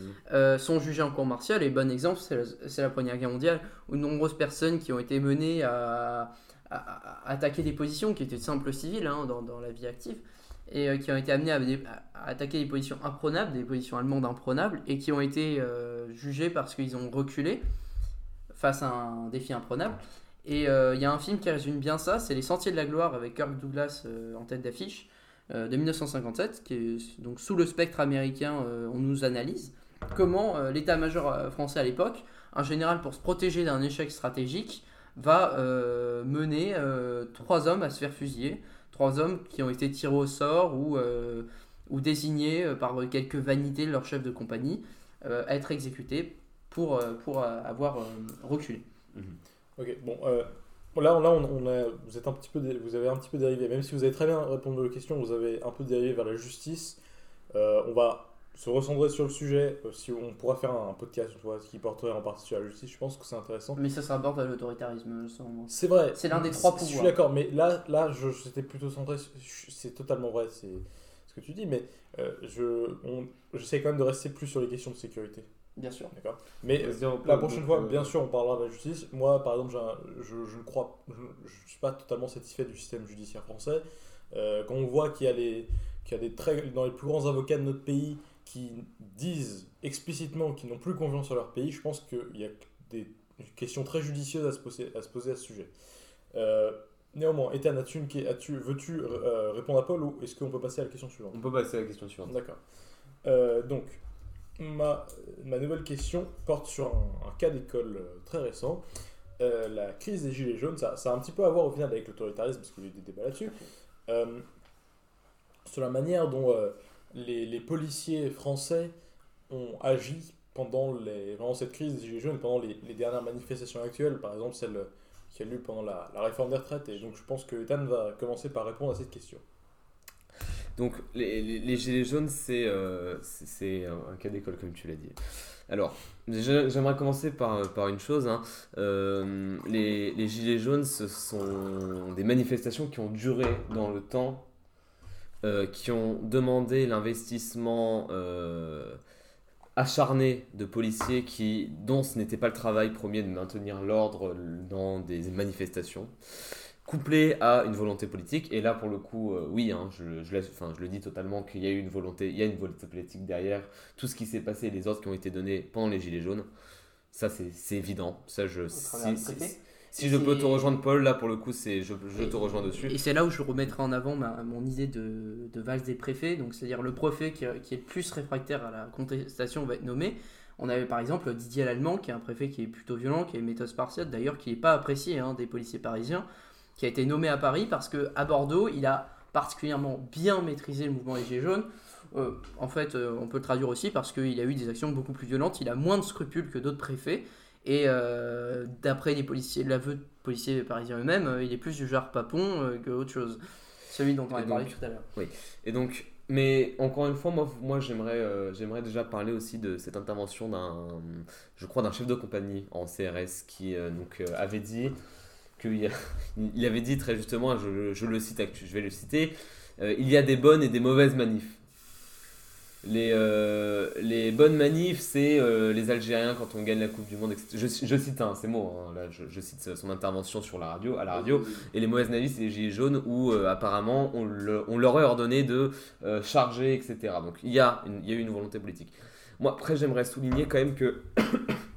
Excusez-moi. J'aimerais souligner quand même que j'ai donc suivi hein, des, des, des vidéos des, des, des- des personnes qui sont allées en fait, qui ont suivi tout le mouvement Gilets jaunes en filmant euh, de façon assez factuelle pour le coup, qui ont pu relever des violences des deux côtés et euh, qui donc avait dit pour, le coup que la, gendarmerie mobile en fait donc encore une fois qui n'avait pas engagé d'unité euh, déjà à grande échelle parce que ça ne passait pas, sur, son, sur sa zone mais surtout pas d'engager d'unité non spécialisée avait plutôt bien géré. Mais c'est pas la question. Moi j'ai un témoignage euh, donc encore une fois j'ai parlé au début sur mon livre Vie ma vie de enfin mon livre le livre que, que je possède qui s'appelle Vie ma vie de flic qui est écrit par Juliette Alpha euh, avec comme assistant Mathieu Zakrodzki euh, donc qui parle donc euh, c'est un petit peu compliqué. Donc en fait euh, au début de ce livre là on a un témoignage euh, donc de cette policière qui a été en- engagée euh, dans une BAC euh, pendant euh, l'acte euh, pendant un acte des gilets jaunes. Elle a été formée à quel poste, euh, au fait? Mais en gardien de la paix de police euh, nationale sans euh, enfin Sans spécification sans particulière. spécifique. Non, elle a, alors pour son parcours professionnel, Juliette Affa a d'abord fait de la police secours avant de s'être tournée dans une brigade judiciaire. Mais en aucun, enfin, elle a eu la formation, on va dire, de base de l'école de police. Elle n'a pas eu de formation de maintien de l'ordre à proprement parler. Donc c'est là qu'on voit déjà qu'il y a un espèce de problème, c'est-à-dire une femme accréditée uniquement à la police judiciaire qui est non, c'est, euh, elle, a, elle est passée par euh, la police secours, c'est les policiers classiques. Non, ça c'est pas un problème, elle- mais euh, je veux dire, là, là, elle est dans la police judiciaire et là elle est, elle est affiliée à la BAC. Je j'ai pas encore une fois les détails, moi j'ai que lu son livre, je pense qu'il y a une bonne raison. Et puis la, la BAC en soi, c'est, euh, ce sont des policiers qui n'ont pas non plus un, une mission ou euh, une, euh, une Il y a une formation hein, pour entrer dans la BAC, il y a une formation, etc. C'est une unité sous- qui est soumise à Elle a des eu la formation? Euh, bah, je pense qu'elle devait être en stage police nationale à ce moment-là, je pense. Donc elle parle, je prends mon service très tôt en bac sur un endorsement parisien au bureau en train de prendre un responsable café. machin. Euh, donc il se- s'équipe en matériel MO, donc maintien de l'ordre. Et en fait elle raconte qu'elle se retrouve encerclée par euh, des euh, manifestations. Mais elle dit également, et ça c'est euh, quelque chose qui m'a un petit peu marqué, euh, euh, et en fait, elle voit arriver des, manifestations quand, elle, quand euh, son équipe et elle se préparent et se disent on va se faire défoncer. Parce que c'est vrai que pendant la manifestation des Gilets jaunes, je vais en venir, il y a eu de vrais Gilets jaunes, des personnes qui avaient des vraies revendications, qui manifestaient réellement sans violence et euh, qui, avaient, enfin, voilà, qui, Comme là de façon légitime. Comme dans tout, le mouv- dans tout mouvement, euh, il y a des extrêmes. euh, Mais donc là, elle parle de vrais gilets jaunes qui n'ont pas agressé, qui, ont, qui lui ont même souhaité bon courage et qui, comment, qui disaient que ça commence à chier, je, je cite les termes, etc. Euh, et donc, euh, elle, déjà, déjà elle, nous, elle, nous, elle nous confie que euh, les, les- la BAC n'a pas de matériel MO à proprement parler. Ils s'achètent eux-mêmes les protèges tibia, ils s'achètent eux-mêmes euh, euh, les, les, les casques, enfin les casques, ils ont des casques de dotation en police nationale, mais euh, certains collègues mettent des, des casques de moto. C'est bien, on revient au système féodal. C'est comme des chevaliers qui doivent acheter eux-mêmes leur armure. c'est un, petit- bah, un peu ça, oui, hein, la mais en- même en règle générale, hein, c'est un, manque, un manque un petit peu de moyens. hein. Il y a des, par exemple, le, le commissariat de ma ville où j'habite, où j'ai fait, euh, où j'ai pu passer une semaine avec eux euh, afin de les rencontrer, euh, parler un petit peu avec les fonctionnaires de police. Euh, C'était pas le pire, il était plutôt récent, hein, mais euh, déjà on voyait euh, certains problèmes dans l'infrastructure, euh, dans, la salle des patrouilleurs, etc. puis en général, l'équipement d'un policier français, hein, beaucoup, de choses doivent, être achetées indépendamment. Par exemple, je sais que les policiers français aiment beaucoup acheter un, gilet de combat supplémentaire. Gilet de combat, c'est pas parce qu'ils vont au combat, hein, c'est parce que le nom c'est gilet de combat euh, supplémentaire, parce que c'est pas fourni par l'administration, parce qu'il y a des poches qui sont pas fournies par l'administration, parce que euh, certaines fois ils doivent acheter du matériel pas fourni par l'administration. Il y en a qui doivent acheter euh, des micro-ondes parce qu'il y en a pas dans leur poste pour manger. Il y en a, tout- ça, des chaises, des rats tout, tout, des lampes torf, bref, il n'y a pas grand chose est fourni en police nationale, faut savoir, la dotation est assez réduite. hein. Comparé à ce qui pourrait être fait par exemple En gendarmerie. euh, non en gendarmerie aussi elle est réduite hein, euh, c'est Mhm. ça c'est en France en général J'aurais pensé par rapport à l'armée qui a tendance à équiper ses hommes et avoir directement tout le matériel, même la nourriture. elle, euh, ah non non enfin en termes de nourriture etc les brigades en fait sont des lieux de vie donc forcément il y a ça mais je veux dire en termes de matériel individuel les gendarmes aussi s'équipent eux-mêmes euh, avec leurs propres deniers en général mais là après en bac c'est particulièrement choquant parce que eux sont envoyés en première ligne sur les euh, mouvements et c'est les, premiers à y aller c'est ceux qui vont qui vont au contact et ils sont pas dotés donc c'est quand même assez compliqué. Et donc en fait qui, raconte que euh, se sont fait encercler par donc plein de manifestants qui ont arrêté certains et qui ont dû faire euh, en fait une course enfin une course euh, qui ont dû courir avec des suspects à pied jusqu'à des CRS qui eux ne fait ne, protéger à une position mais n'étaient pas sous le feu. Enfin sous le feu n'étaient pas sous attaqués en fait n'étaient pas attaqués donc là on, on peut voir clairement un- un- enfin dire ça a été mal géré. Donc pour revenir aux gilets jaunes, hein, moi ça m'a fait du mal parce que les gilets jaunes c'était euh, la plus, pour la plupart hein, des vrais citoyens et en fait ça a coupé un petit peu la police de la population, j'ai l'impression. Malgré tout, les gilets jaunes, il y avait quand même, euh, surtout vers la fin, beaucoup de personnes, des troubles faits, qui ont, euh, par exemple, saccagé l'Arc de Triomphe, et ça, je, je suis plutôt choqué par ça. Il y a une préfecture, il me semble, dans le sud qui a été volée. Euh, Mhm. Mais euh, c'est toujours ça hein, en cas de, de révolte. hein. Là, on est quasiment dans une révolution. Si ce n'est pas une révolte, c'est une révolution. Euh, C'est plus une émeute. Moi, je, je qualifierais les, les- pas le mouvement Gilets jaunes parce que moi, je suis pas pour ni contre, c'est pas la question, mais juste je j'ai du respect pour les vrais Gilets jaunes. Les, Après, selon moi, il n'y a pas de vrai ou de, faux gilets jaunes. C'est ça le problème, c'est que c'est un mouvement qui n'est pas institutionnalisé, qui n'est pas structuré. non, mais je- dans le sens Donc, où euh, euh, ceux qui sont là pour réellement manifester.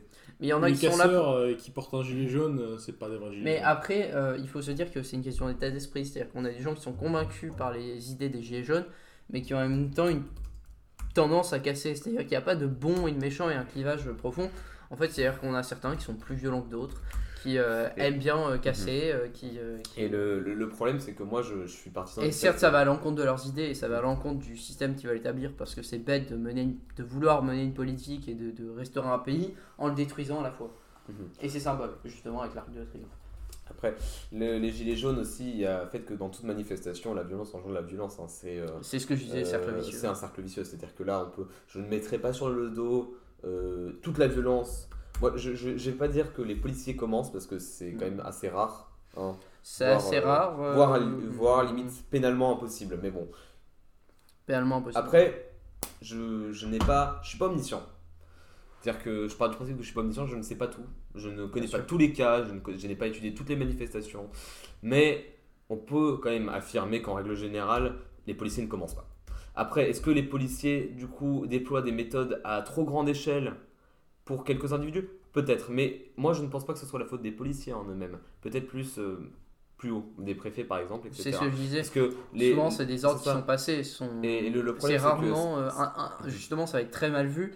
Un, un chef de brigade qui va, se, qui va euh, mener une action isolée, il va être tout de suite blâmé, l'IGPN va lui tomber dessus et il sera viré dans la semaine qui suit. Alors Ouais, qu'un ouais. préfet. euh, il sera sera- radié, euh, radié du tableau d'avancement, il pourra plus avancer dans sa, pro, dans sa profession, etc. Donc euh, des, des préfets qui décident de mener des actions isolées, c'est très très rare. C'est, euh, et c'est souvent réprimé parce qu'ils savent qu'ils ont au-dessus d'eux euh, l'épée de Damoclès. Euh, donc euh, sur les gilets jaunes, euh, la gestion... euh, t'avais quelque chose à- Non, t'inquiète pas. Euh, sur la gestion, j'ai à peu près la même position. Je pense qu'en fait, euh, l'État jusqu'au bout a voulu euh, mener une politique d'usure. Encore une fois, c'est l'État qui ne veut pas intervenir, donc il va mener une, une autre administration que lui. C'est-à-dire l'administration, le système politique n'a pas voulu assumer euh, les revendications des Gilets jaunes, du moins dans un premier temps. Il a eu du mal. Et euh, aussi face à la violence qui se déchaînait, qui était une violence sociale, qui était une violence euh, de la pauvreté, qu'on a en France et qui est sans cesse grandissante.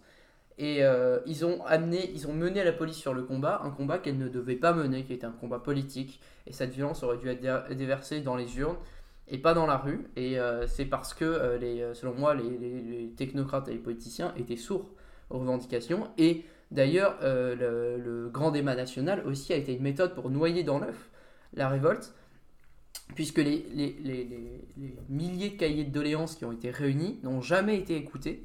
Et donc on retrouve un peu la même logique qu'à la Révolution française, et qui est très dangereuse d'ailleurs.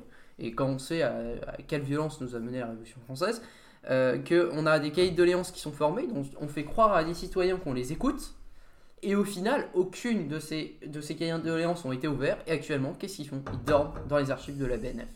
Donc, on a, on a un grand débat national qui a été un peu là pour noyer dans l'œuf. Alors certes, il y a eu du débat, mais il n'y a pas eu de- de- d'action politique derrière. Donc j'ai peur qu'on ait le, même mouvement ou un mouvement différent qui réapparaisse encore plus violent. Et cette fois-ci, est-ce que la police tiendra le coup? Pas sûr. Mais les policiers, les pauvres, Bien les, les policiers, c'est eux les, les victimes de cette histoire. Bien sûr. Il y a les manifestants qui, bien sûr, euh, des- quelquefois ont subi bon, euh, les conséquences de cette violence. Des policiers aussi en ont subi. hein. Il y a eu des policiers qui ont été, on peut le voir, hein, euh, tabassés, etc. Et même indépendamment de ça, même si, vous avez, même si vous n'avez même pas été sur les manifestations, vous êtes policier. Tout le monde, enfin, vous êtes détesté maintenant, c'est c'est- c'est affligeant. C'est- c'est- on, a, on, a, on a fait un report de la, haine, de la haine qui était politique sur la police. C'est là où je veux éviter la politi- politisation de la police, c'est aussi pour la protéger elle-même de, des, des revendications. Qui ne sont. C'est pas à elle de les supporter. Euh, donc, euh, par rapport, vu qu'on a à peu près terminé euh, ce débat sur les gilets jaunes, moi je, je vais dire mon opinion très, très rapidement, pas, pas sur les questions de sécurité, mais juste par rapport à ce que dit sur les cahiers de doléances, Paul, sur les gilets jaunes. Ouais. J'ai toujours trouvé tout ce débat nation- le grand débat national et les gilets jaunes, enfin le grand, le grand débat national euh, qui a été mis en place par le gouvernement et les cahiers de doléances, je trouvé ça très ridicule. Euh, toujours trouvé ça ridicule parce que je pense que c'est pas comme ça qu'on mène une démocratie. Absolument. Je pense que En situation de crise peut-être. Ça peut être une situation, moi, une solution de crise. Éventuellement des cahiers pas. doléances pour refaire une constitution, je pense que c'est bon. Sur le moment, c'était pas une question de refaire une constitution, on n'était pas non plus dans une révolution. Mais on était, on était sur des revendications qui allaient loin. Et On selon moi, sur les conséquences d'un problème constitutionnel. Bien sûr, mais je pense que, en tout cas, là où j'ai trouvé que c'était, euh, euh, même, même si moi je, soutiens beaucoup de décisions du, président Macron, euh, je considère que c'était totalement ridicule de sa part de venir faire des débats de 4 heures dans des petits villages avec, excusez-moi pour l'expression, avec, euh, avec Jackie Ducoin. Enfin, je trouve ça un peu ridicule de- de venir faire des débats de 4 heures comme ça. Non, il faut prendre des vraies mesures.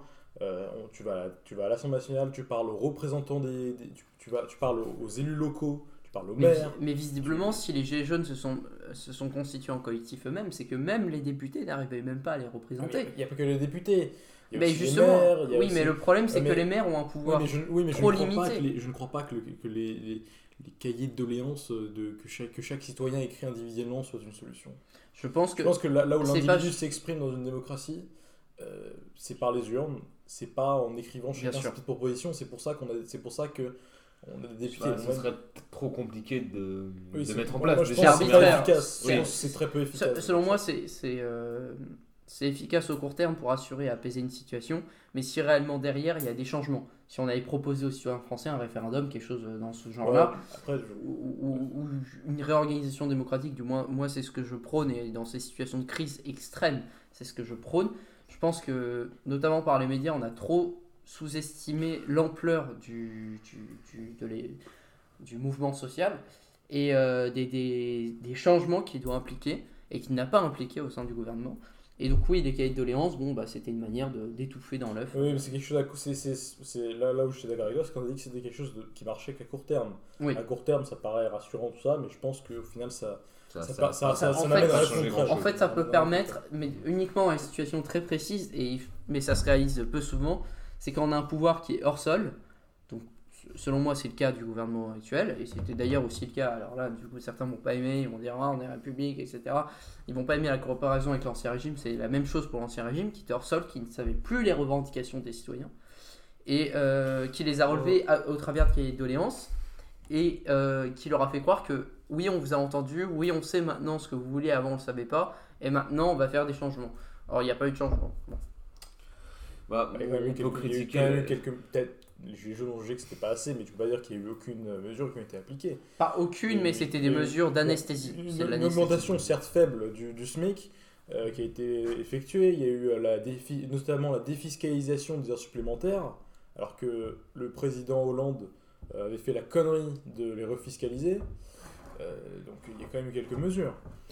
Quelques mesures, mais Euh, bon, ce sont un des débat mesures. très objectif en tout cas. Ah non mais non mais, Mais écoutez, moi, moi, je suis censé être celui qui interviewe mais ça m'empêche pas de donner mon opinion. Ah oui, non, non, on est sûr. sur un podcast je- je- quand je dis on est sur un podcast de droite, je dis ça en rigolant, mais c'est vrai.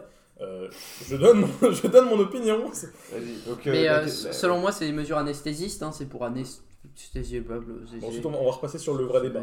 Oui, donc vas-y. euh, Voilà, alors, donc, euh, maintenant on a, on a abordé tout le sujet des ça c'est juste, je voulais faire une petite parenthèse parce que je tenais à dire mon opinion là-dessus. Euh, on va parler de la politique de sécurité dans les quartiers.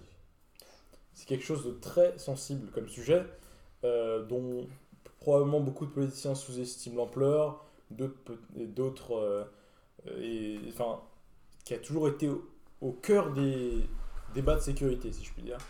Euh, que ça soit euh, sous des présidences de droite ou de gauche. Euh, dans ce, par rapport à ce sujet, dans, ch- chacun vous allez répondre à votre tour. Dans, une pro- dans la première partie de votre réponse, je voudrais que vous me fassiez votre constat. Et dans une seconde partie, si vous avez une idée de quelles seraient les mesures à adopter.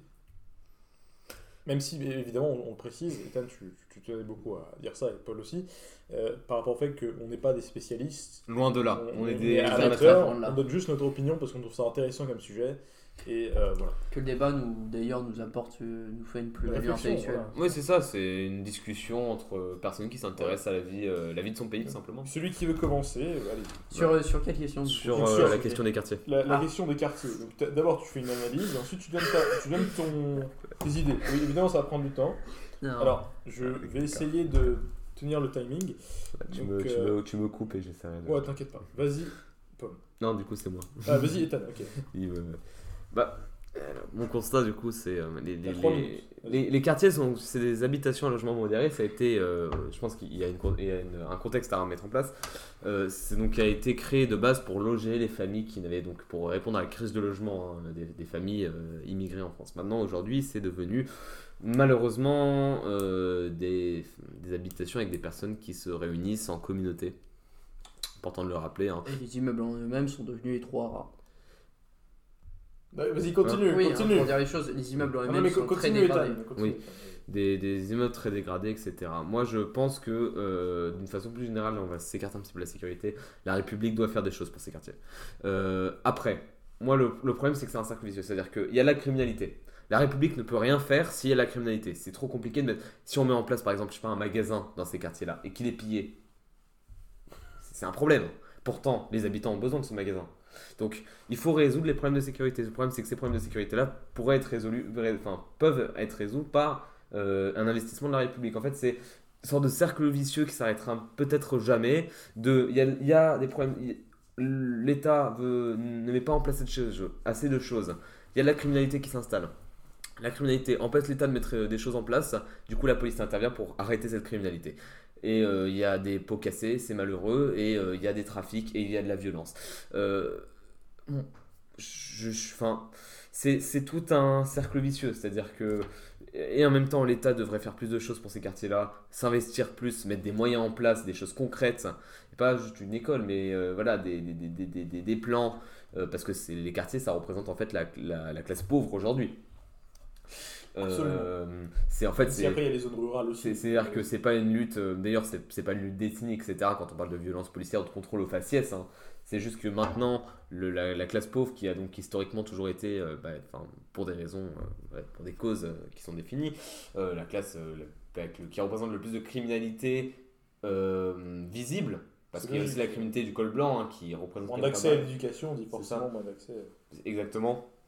Donc euh, voilà, donc euh, c'est c'est- c'est- c'est ça. Moi, je, je, je pense que voilà, tout le monde a sa part à jouer. D'un côté, les habitants ont leur part à jouer eux-mêmes dans euh, le, la préservation et l'amélioration de leur lieu de vie. D'un. De l'État pourrait et devrait d'ailleurs faire des choses pour améliorer la condition de vie de ces quartiers. Et d'ailleurs, ils tentent quand même de faire des choses.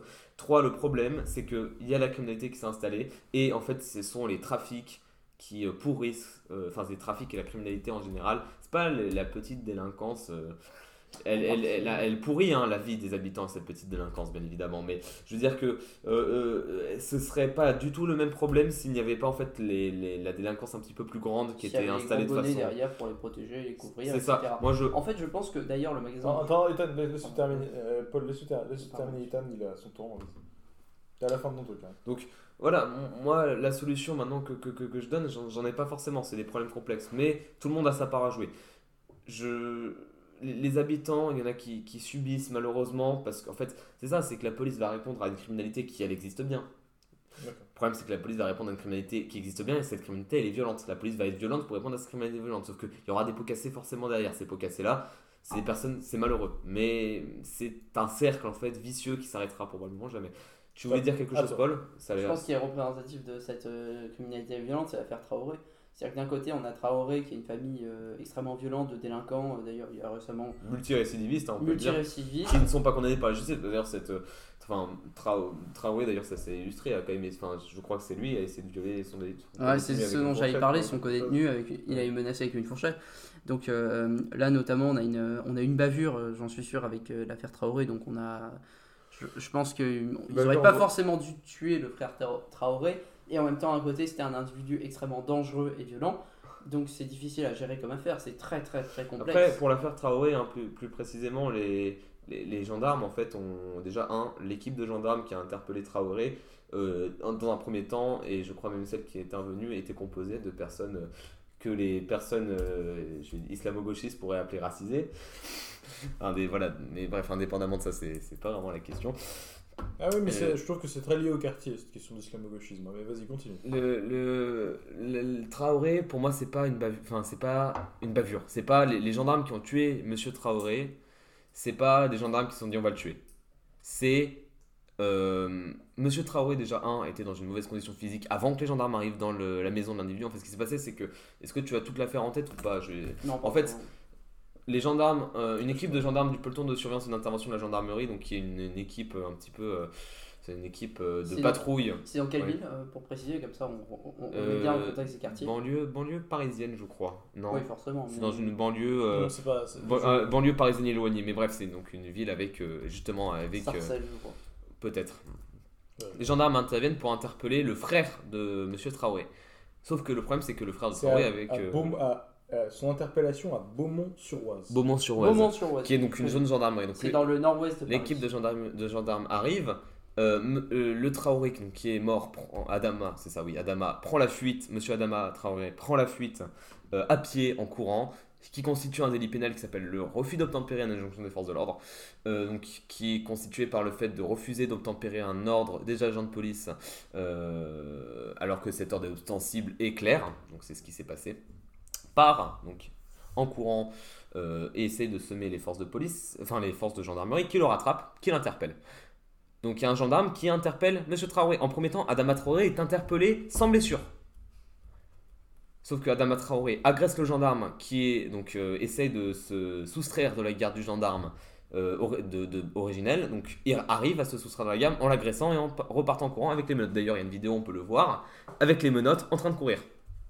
Il y a une vidéo. Donc euh, pour l'instant, ce, sont des choses prouvées. Le gendarme, il n'est pas là. Donc euh, manifestement, il s'est échappé. Par la suite, il y a donc le Corgi, donc le, qui est donc le centre opérationnel de renseignement de la gendarmerie, donc qui est euh, l'équivalent de la plateforme appel 17, donc qui reçoit les appels de secours, reçoit un appel qui donc donne qu'un homme menotté est rentré de façon illégale, donc pas par effraction, mais rentré en fait en, violant le, le domicile de quelqu'un, donc dans un domicile.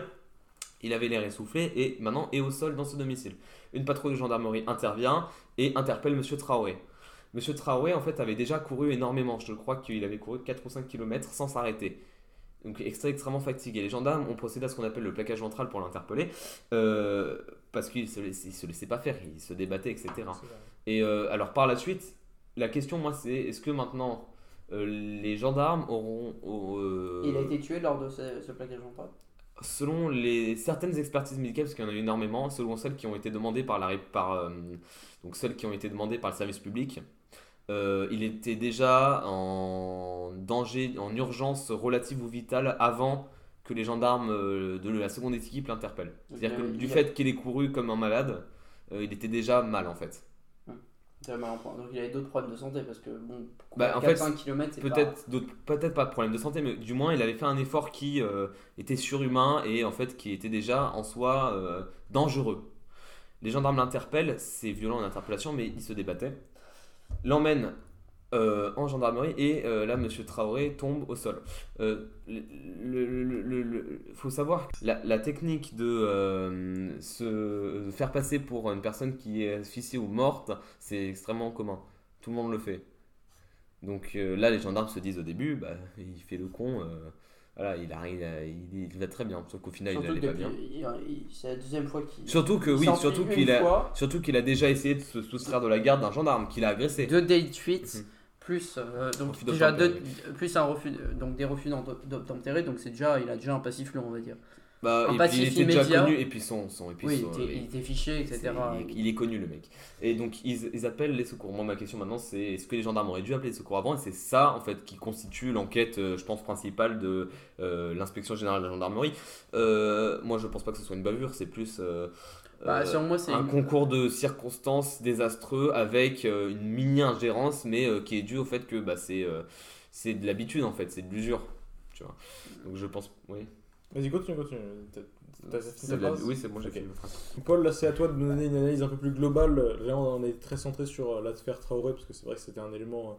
c'est un, c'est un cas d'école encore une fois Ouais, hein, voilà. des, des, des, des affaires où euh, il y a des concours de circonstances qui mènent à ce qui est une mort hein, c'est quartiers C'est où- malheureux, c'est toujours la mort d'un individu est toujours malheureux. C'est toujours malheureux. Mais d'ailleurs, euh, je- euh, donc, euh, donc euh, ma, ma position sur les quartiers, c'est euh, d'abord une question d'urbanisme. Comment on a vu la construction sociale en France après la guerre et l'urbanisme. Donc il y a une vision de l'urbanisme et de la construction sociale qui était de euh, notamment construire énormément parce qu'à l'époque euh, l'immobilier était réputé pour être un marché stable. Donc les gens ont énormément investi en immobilier. Donc on a construit beaucoup beaucoup beaucoup d'immeubles. Donc ça ça pose un problème écologique. Ça va jamais tomber, c'est stable. Voilà.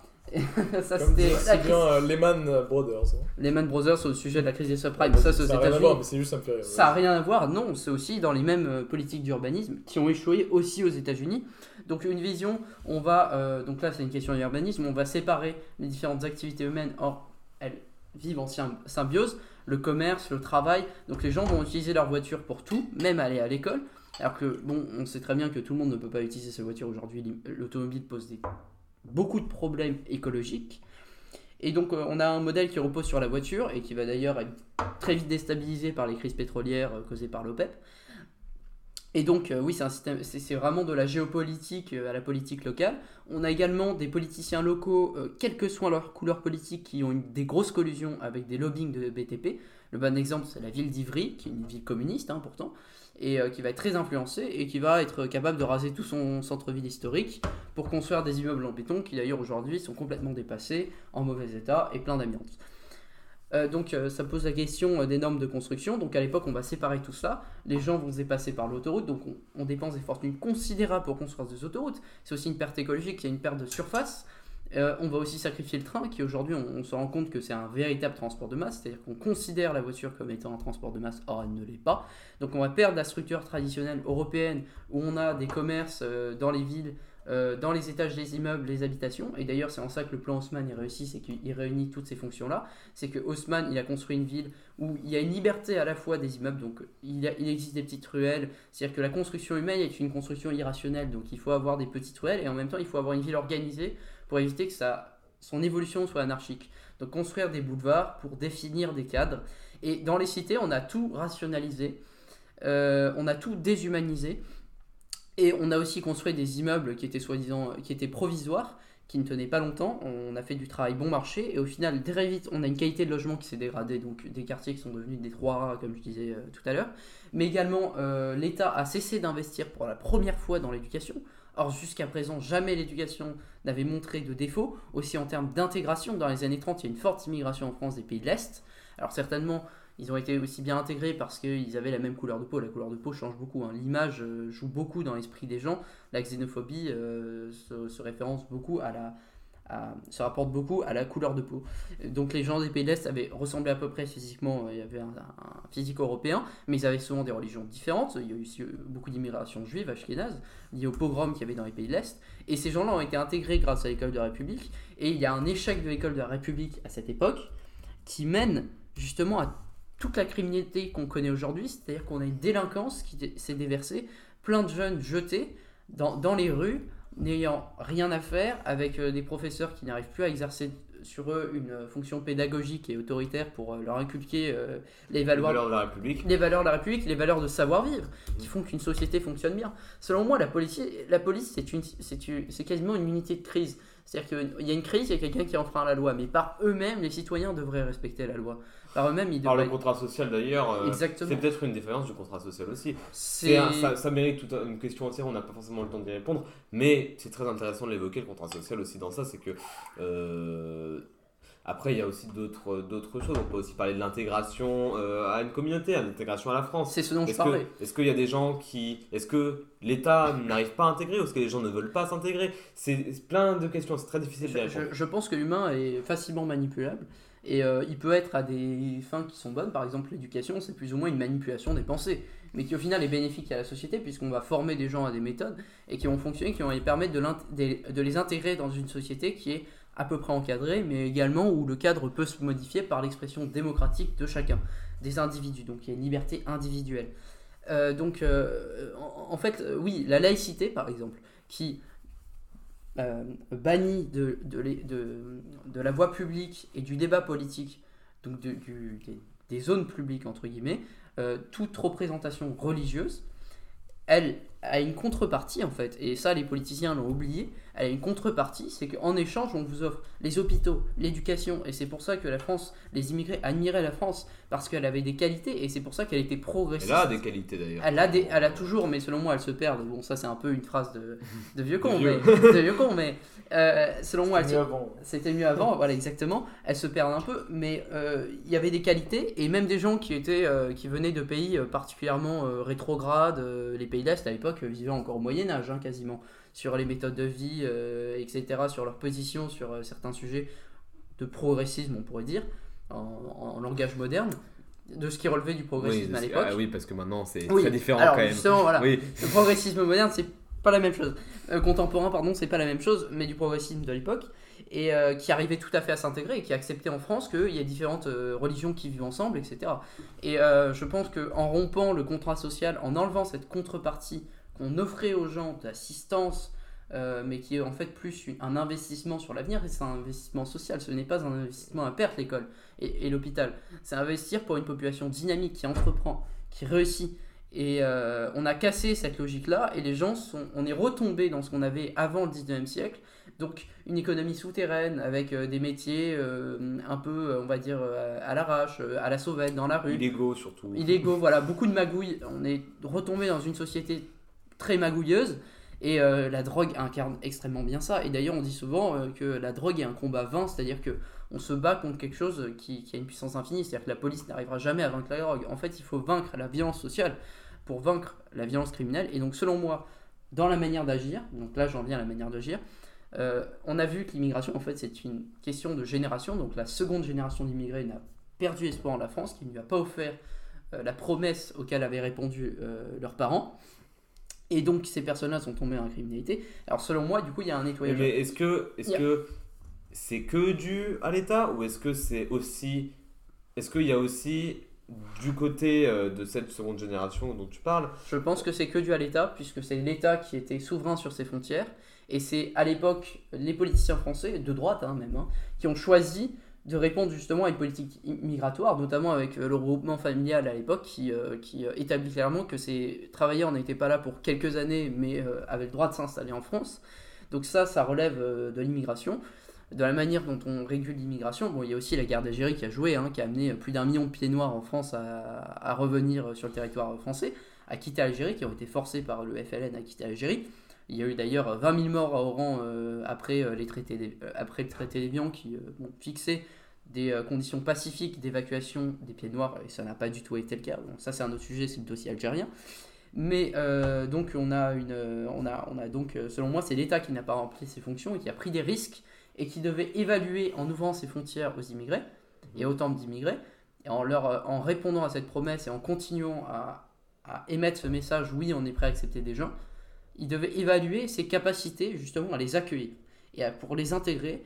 Est-ce qu'il avait réellement les moyens de financement? Est-ce qu'il pouvait encore remplir ses fonctions régaliennes? Est-ce Et que Est-ce que le modèle était viable? Mais est-ce que tu penses pas que les personnes du coup qui euh, aujourd'hui euh, tu vois, le communautarisme, encore une fois, là, c'est extrêmement. T'es des personnes qui euh, euh, se considèrent pas comme françaises, qui profitent uniquement des, euh, des, euh, des, des bénéfices, mais tout en omettant la partie euh, respect euh, dû à, à, ces bénéfices. Est-ce que tu penses pas qu'il pourrait aussi. Alors, je, je renie pas l'implication de l'État dans ça. Je, je suis d'accord que l'État pourrait faire plus. Mais est-ce que elle aussi pourrait pas faire plus d'efforts? Et Les communautés alors, Excuse-moi, je, je, je vais. J'aimerais bien justement en parler à propos de ça. Euh, moi, je, je crois que. euh, parce que moi aussi, j'aimerais bien pouvoir un petit peu participer au débat, même si mon Ouais, rôle c'est d'interviewer, j'aimerais bien participer un petit peu. Euh, je, je crois quand même qu'il y a un autre problème. Et là, en fait, c'est en dehors d'être. c'est- Ça reste lié à l'État, mais c'est plus indirect euh, que d'habitude. C'est la question de l'islamisation des quartiers. L'islamisation des quartiers dans le sens. euh, l'islam, la- l'islam radical, l'islam politique, euh, qui s'installe et elle, elle s'est installée d'une manière aussi forte à cause de l'État. On peut pas le nier, c'est l'État qui a laissé faire ça pendant des années. Et je, je pense que c'est un problème assez important à évoquer parce qu'en dehors de toute la criminalité assez, assez traditionnelle, si je puis dire, de la drogue, euh, des violences euh, contre Oui, la le police, tout trafic ça, d'opium, ça existe depuis une je pense que hein. voilà, je pense qu'il y a aussi une question euh, justement par rapport à justement ces communautés, euh, une vraie, il y a un vrai problème de- d'islamisation de la société parce qu'on se retrouve avec euh, des personnes qui viennent des pays étrangers, des, des- des imams qui ne sont même pas formés à la religion, euh, qui, qui viennent, qui imposent des idées totalement rétrogrades euh, aux valeurs de la, et qui sont contraires aux valeurs de la République. Mais, mais ça, en fait, c'est considéré que ce sont encore des territoires de droit public où l'État, euh, on a un État de droit, or ce sont des territoires de non-droit. C'est ce que j'ai dit. L'État a abandonné ces, ces endroits-là, a rompu le contrat social, et c'est ça qui a mené. C'est-à-dire que l'absence d'État, il ne faut pas s'étonner que quand il n'y a plus personne pour chapeauter, pour réguler la société, quelqu'un d'autre le vienne. Alors là, évidemment, il y a une, aussi une composante, c'est l'islam. Bon, le catholicisme aussi a été formé à ça, hein, le clergé qui était, euh, qui était chevillé au corps de l'État dans l'administration française. L'imam aussi est une, euh, enfin, euh, l'islam aussi, pardon, est une euh, religion politique. Il faut pas l'oublier. La charia régule la société et là pour réguler la société.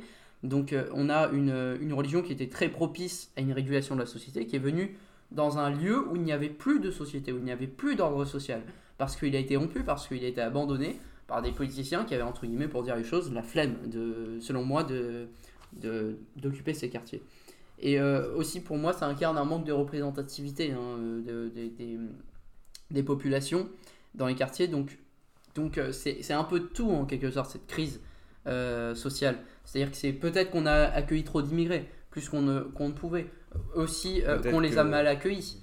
Et euh, aussi par ailleurs, euh, peut-être qu'ils étaient d'origine trop lointaine. Peut-être que euh, Ouais, moi, je- l'islam est trop éloigné des traditions européennes. Parce que Mmh. jamais l'État jusqu'à présent n'avait été confronté à l'islam. C'est une nouvelle religion. Puisque, en fait, la, la laïcité, alors certes, on parle de loi de séparation de l'Église et de l'État, mais toujours dans l'histoire, je vais suivre les propos du, du vidéaste Greg- Grégoire Tabibian euh, sur ça, toujours dans l'histoire, lorsqu'il y a eu euh, une remise en place de l'État et de la laïcité et euh, de, la séparation de l'Église et de l'État, ça a été par la force armée. Et Napoléon incarne ça, notamment à travers euh, le nouveau concordat sous l'Empire, ou sous le consulat, on était encore sous le consulat, où il impose véritablement avec la grande armée derrière lui aux religieux, ce que la Révolution n'a pas été capable de faire intégralement, notamment avec les révoltes en Vendée et dans d'autres villes, à réellement supprimer de l'échelon administratif euh, l'Église. Et encore, l'Église à l'époque détenait encore beaucoup de fonctions administratives, mais il a réussi à l'apaiser politiquement. À lui dire qu'elle ne devait plus se prononcer politiquement. Elle avait toujours un pouvoir administratif, mais plus politique.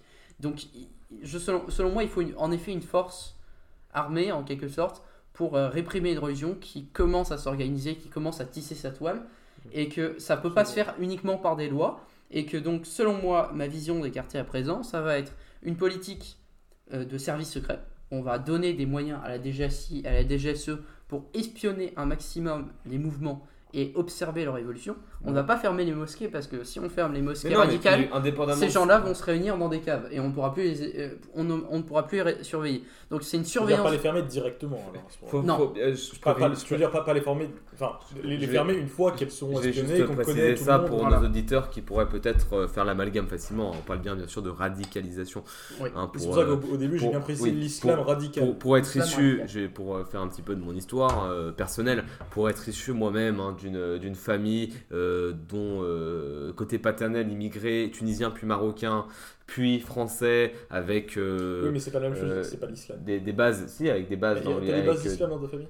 euh, ma belle-mère en l'occurrence Ah, une famille euh, je, je suis allé en Tunisie plusieurs fois euh, et j'ai vu Euh, Ah oui, oui, oui. c'est Ok, une religion comme une autre quand elle est appliquée comme une religion comme une autre moi on, nous, on parle bien sûr d'obscurantisme religieux Bien sûr. et c'est là où je rejoins moi je préfère je veux juste un disclaimer parce que je sais que beaucoup de personnes peuvent faire la gamme on parle bien de radicalisation Oui, et d'obscurantisme et d'obscurantisme religieux c'est si très selon moi, il y avait quand même des prédispositions dans l'islam à la politisation. Oui, c'est exact. C'est mais- c'est- c'est totalement vrai. Parce que justement, dans, dans le Coran, euh, il y a plusieurs interprétations différentes du Coran. Et le problème, c'est que cette islamisation, euh, enfin, cet islam radical, elle est liée directement aux interprétations salafistes du Coran. Bien sûr, des interprétations salafistes. Et on a des salafistes plus ou moins extrêmes, euh, évidemment. On a des pays qui sont intégralement salafistes, mais qui ne sont pas non plus des pays euh, qui appliquent totalement la charia et de manière violente et brutale. Euh, donc voilà, donc on a réellement ce problème de communautarisme en France. Du coup, comment procéder? Donc j'ai dit par un renseignement actif étranger également pour que l'armée française et surtout les forces spéciales euh, interviennent euh, dans les pays étrangers là où des groupes armés menacent l'intégrité déjà, du c'est déjà le cas c'est avec déjà le cas. par exemple l'opération Barkhane hein, mais qui, l'opération euh, Barkhane, c'est une opération globale. Moi, Mhm. je, moi, je pense que faire une, application, une opération directement, on amène des, des- des militaires sur le territoire, ce n'est pas une bonne solution. Déjà parce que parfois, c'est une, une atteinte à la souveraineté des peuples. Alors, faut savoir qu'en France, on a bien fait attention. hein, c'est on notamment dans le cadre d'une coalition de pays euh, qui, ont de- qui ont demandé plus ou moins euh, avec des dispositions, mais on, on- déjà on coopère avec les armées des pays et ensuite on n'occupe pas, comme par exemple l'a fait les États-Unis avec l'Afghanistan par exemple, on n'impose pas la mise en place d'un régime, euh, de notre régime politique, on assiste et nous on a nos intérêts qui sont la Même défense de notre territoire. Parfois, on a eu Alors, oui. la France-Afrique est un bon exemple, hein, quand même des, des, des- Non, mais la je- France je- qui a je manipulé. là, on part sur la Je je parle Bien de l'opération Barkhane, moi. Je Oui, bien sûr. Euh, l'opération Barkhane, il y a, c'est pas du tout comme les opérations américaines en Afghanistan. On n'est pas l'opération Barkhane, on n'est pas là pour établir un régime politique euh, tout en balayant des terroristes. On est là pour simplement identifier ce qu'on appelle des, euh, des euh, groupes armés terroristes, Bien sûr. les neutraliser en coopération avec les forces du G5 Sahel. C'est Bien tout. sûr. Donc il, il- donc, euh, il y a cette position politique extérieure pour protéger l'intérieur qui a mené aussi une politique intérieure de renseignement actif. Euh, il y a aussi, alors là du coup c'est sur autre chose, c'est sur le numérique, il faut aussi que la France ait une autonomie hein, sur ses datas, sur, sur les données qui circulent en France. Sur Internet, beaucoup de données circulent, alors ça va être très difficile de trouver une stratégie pour coopérer avec les GAFAM ou trouver une alternative qui est quasiment impossible. hein. Euh, on aura peut-être un débat un jour sur euh, est-ce qu'il y a une alternative aux GAFAM, une alternative française? Est-ce que, est que tu penses qu'avec une coopération presque immédiate, Samuel- euh, le, le malheur de Samuel Paty aurait pu être évité? Parce Je- mais ça- je pense ça- que le malheur, la- la- l'affaire Samuel Paty, c'est encore l'inaction. C'est un peu comme l'attentat de Nice. On connaissait les profils, on, on- on savait ce qui se passait, mais on n'est pas intervenu. Euh, Les, les cas de. pas remonté assez haut pour être pour euh, avoir été une affaire. On aurait dû faire remonter On assez aurait- haut. On aurait dû, c'est ça, je suis On d'accord. aurait dû. Et donc il y a une réforme. euh, Donc Je- là, du coup, il y, a, il y a politique extérieure. Ensuite, il faut faire un nettoyage des cités. Donc réellement de, de Au Karcher. Dis-le ouais. pas au Karcher du tout, mais, mais il, il va falloir intervenir, faire des opérations coup de poing pour démanteler les réseaux, les mettre en état de choc, pour réellement démanteler les réseaux et mettre en prison euh, tous les jeunes qui sont déjà, selon moi, un peu trop viciés par euh, cette méthode-là, donc ceux qui ont entre 16 et 25 ans. Mhm.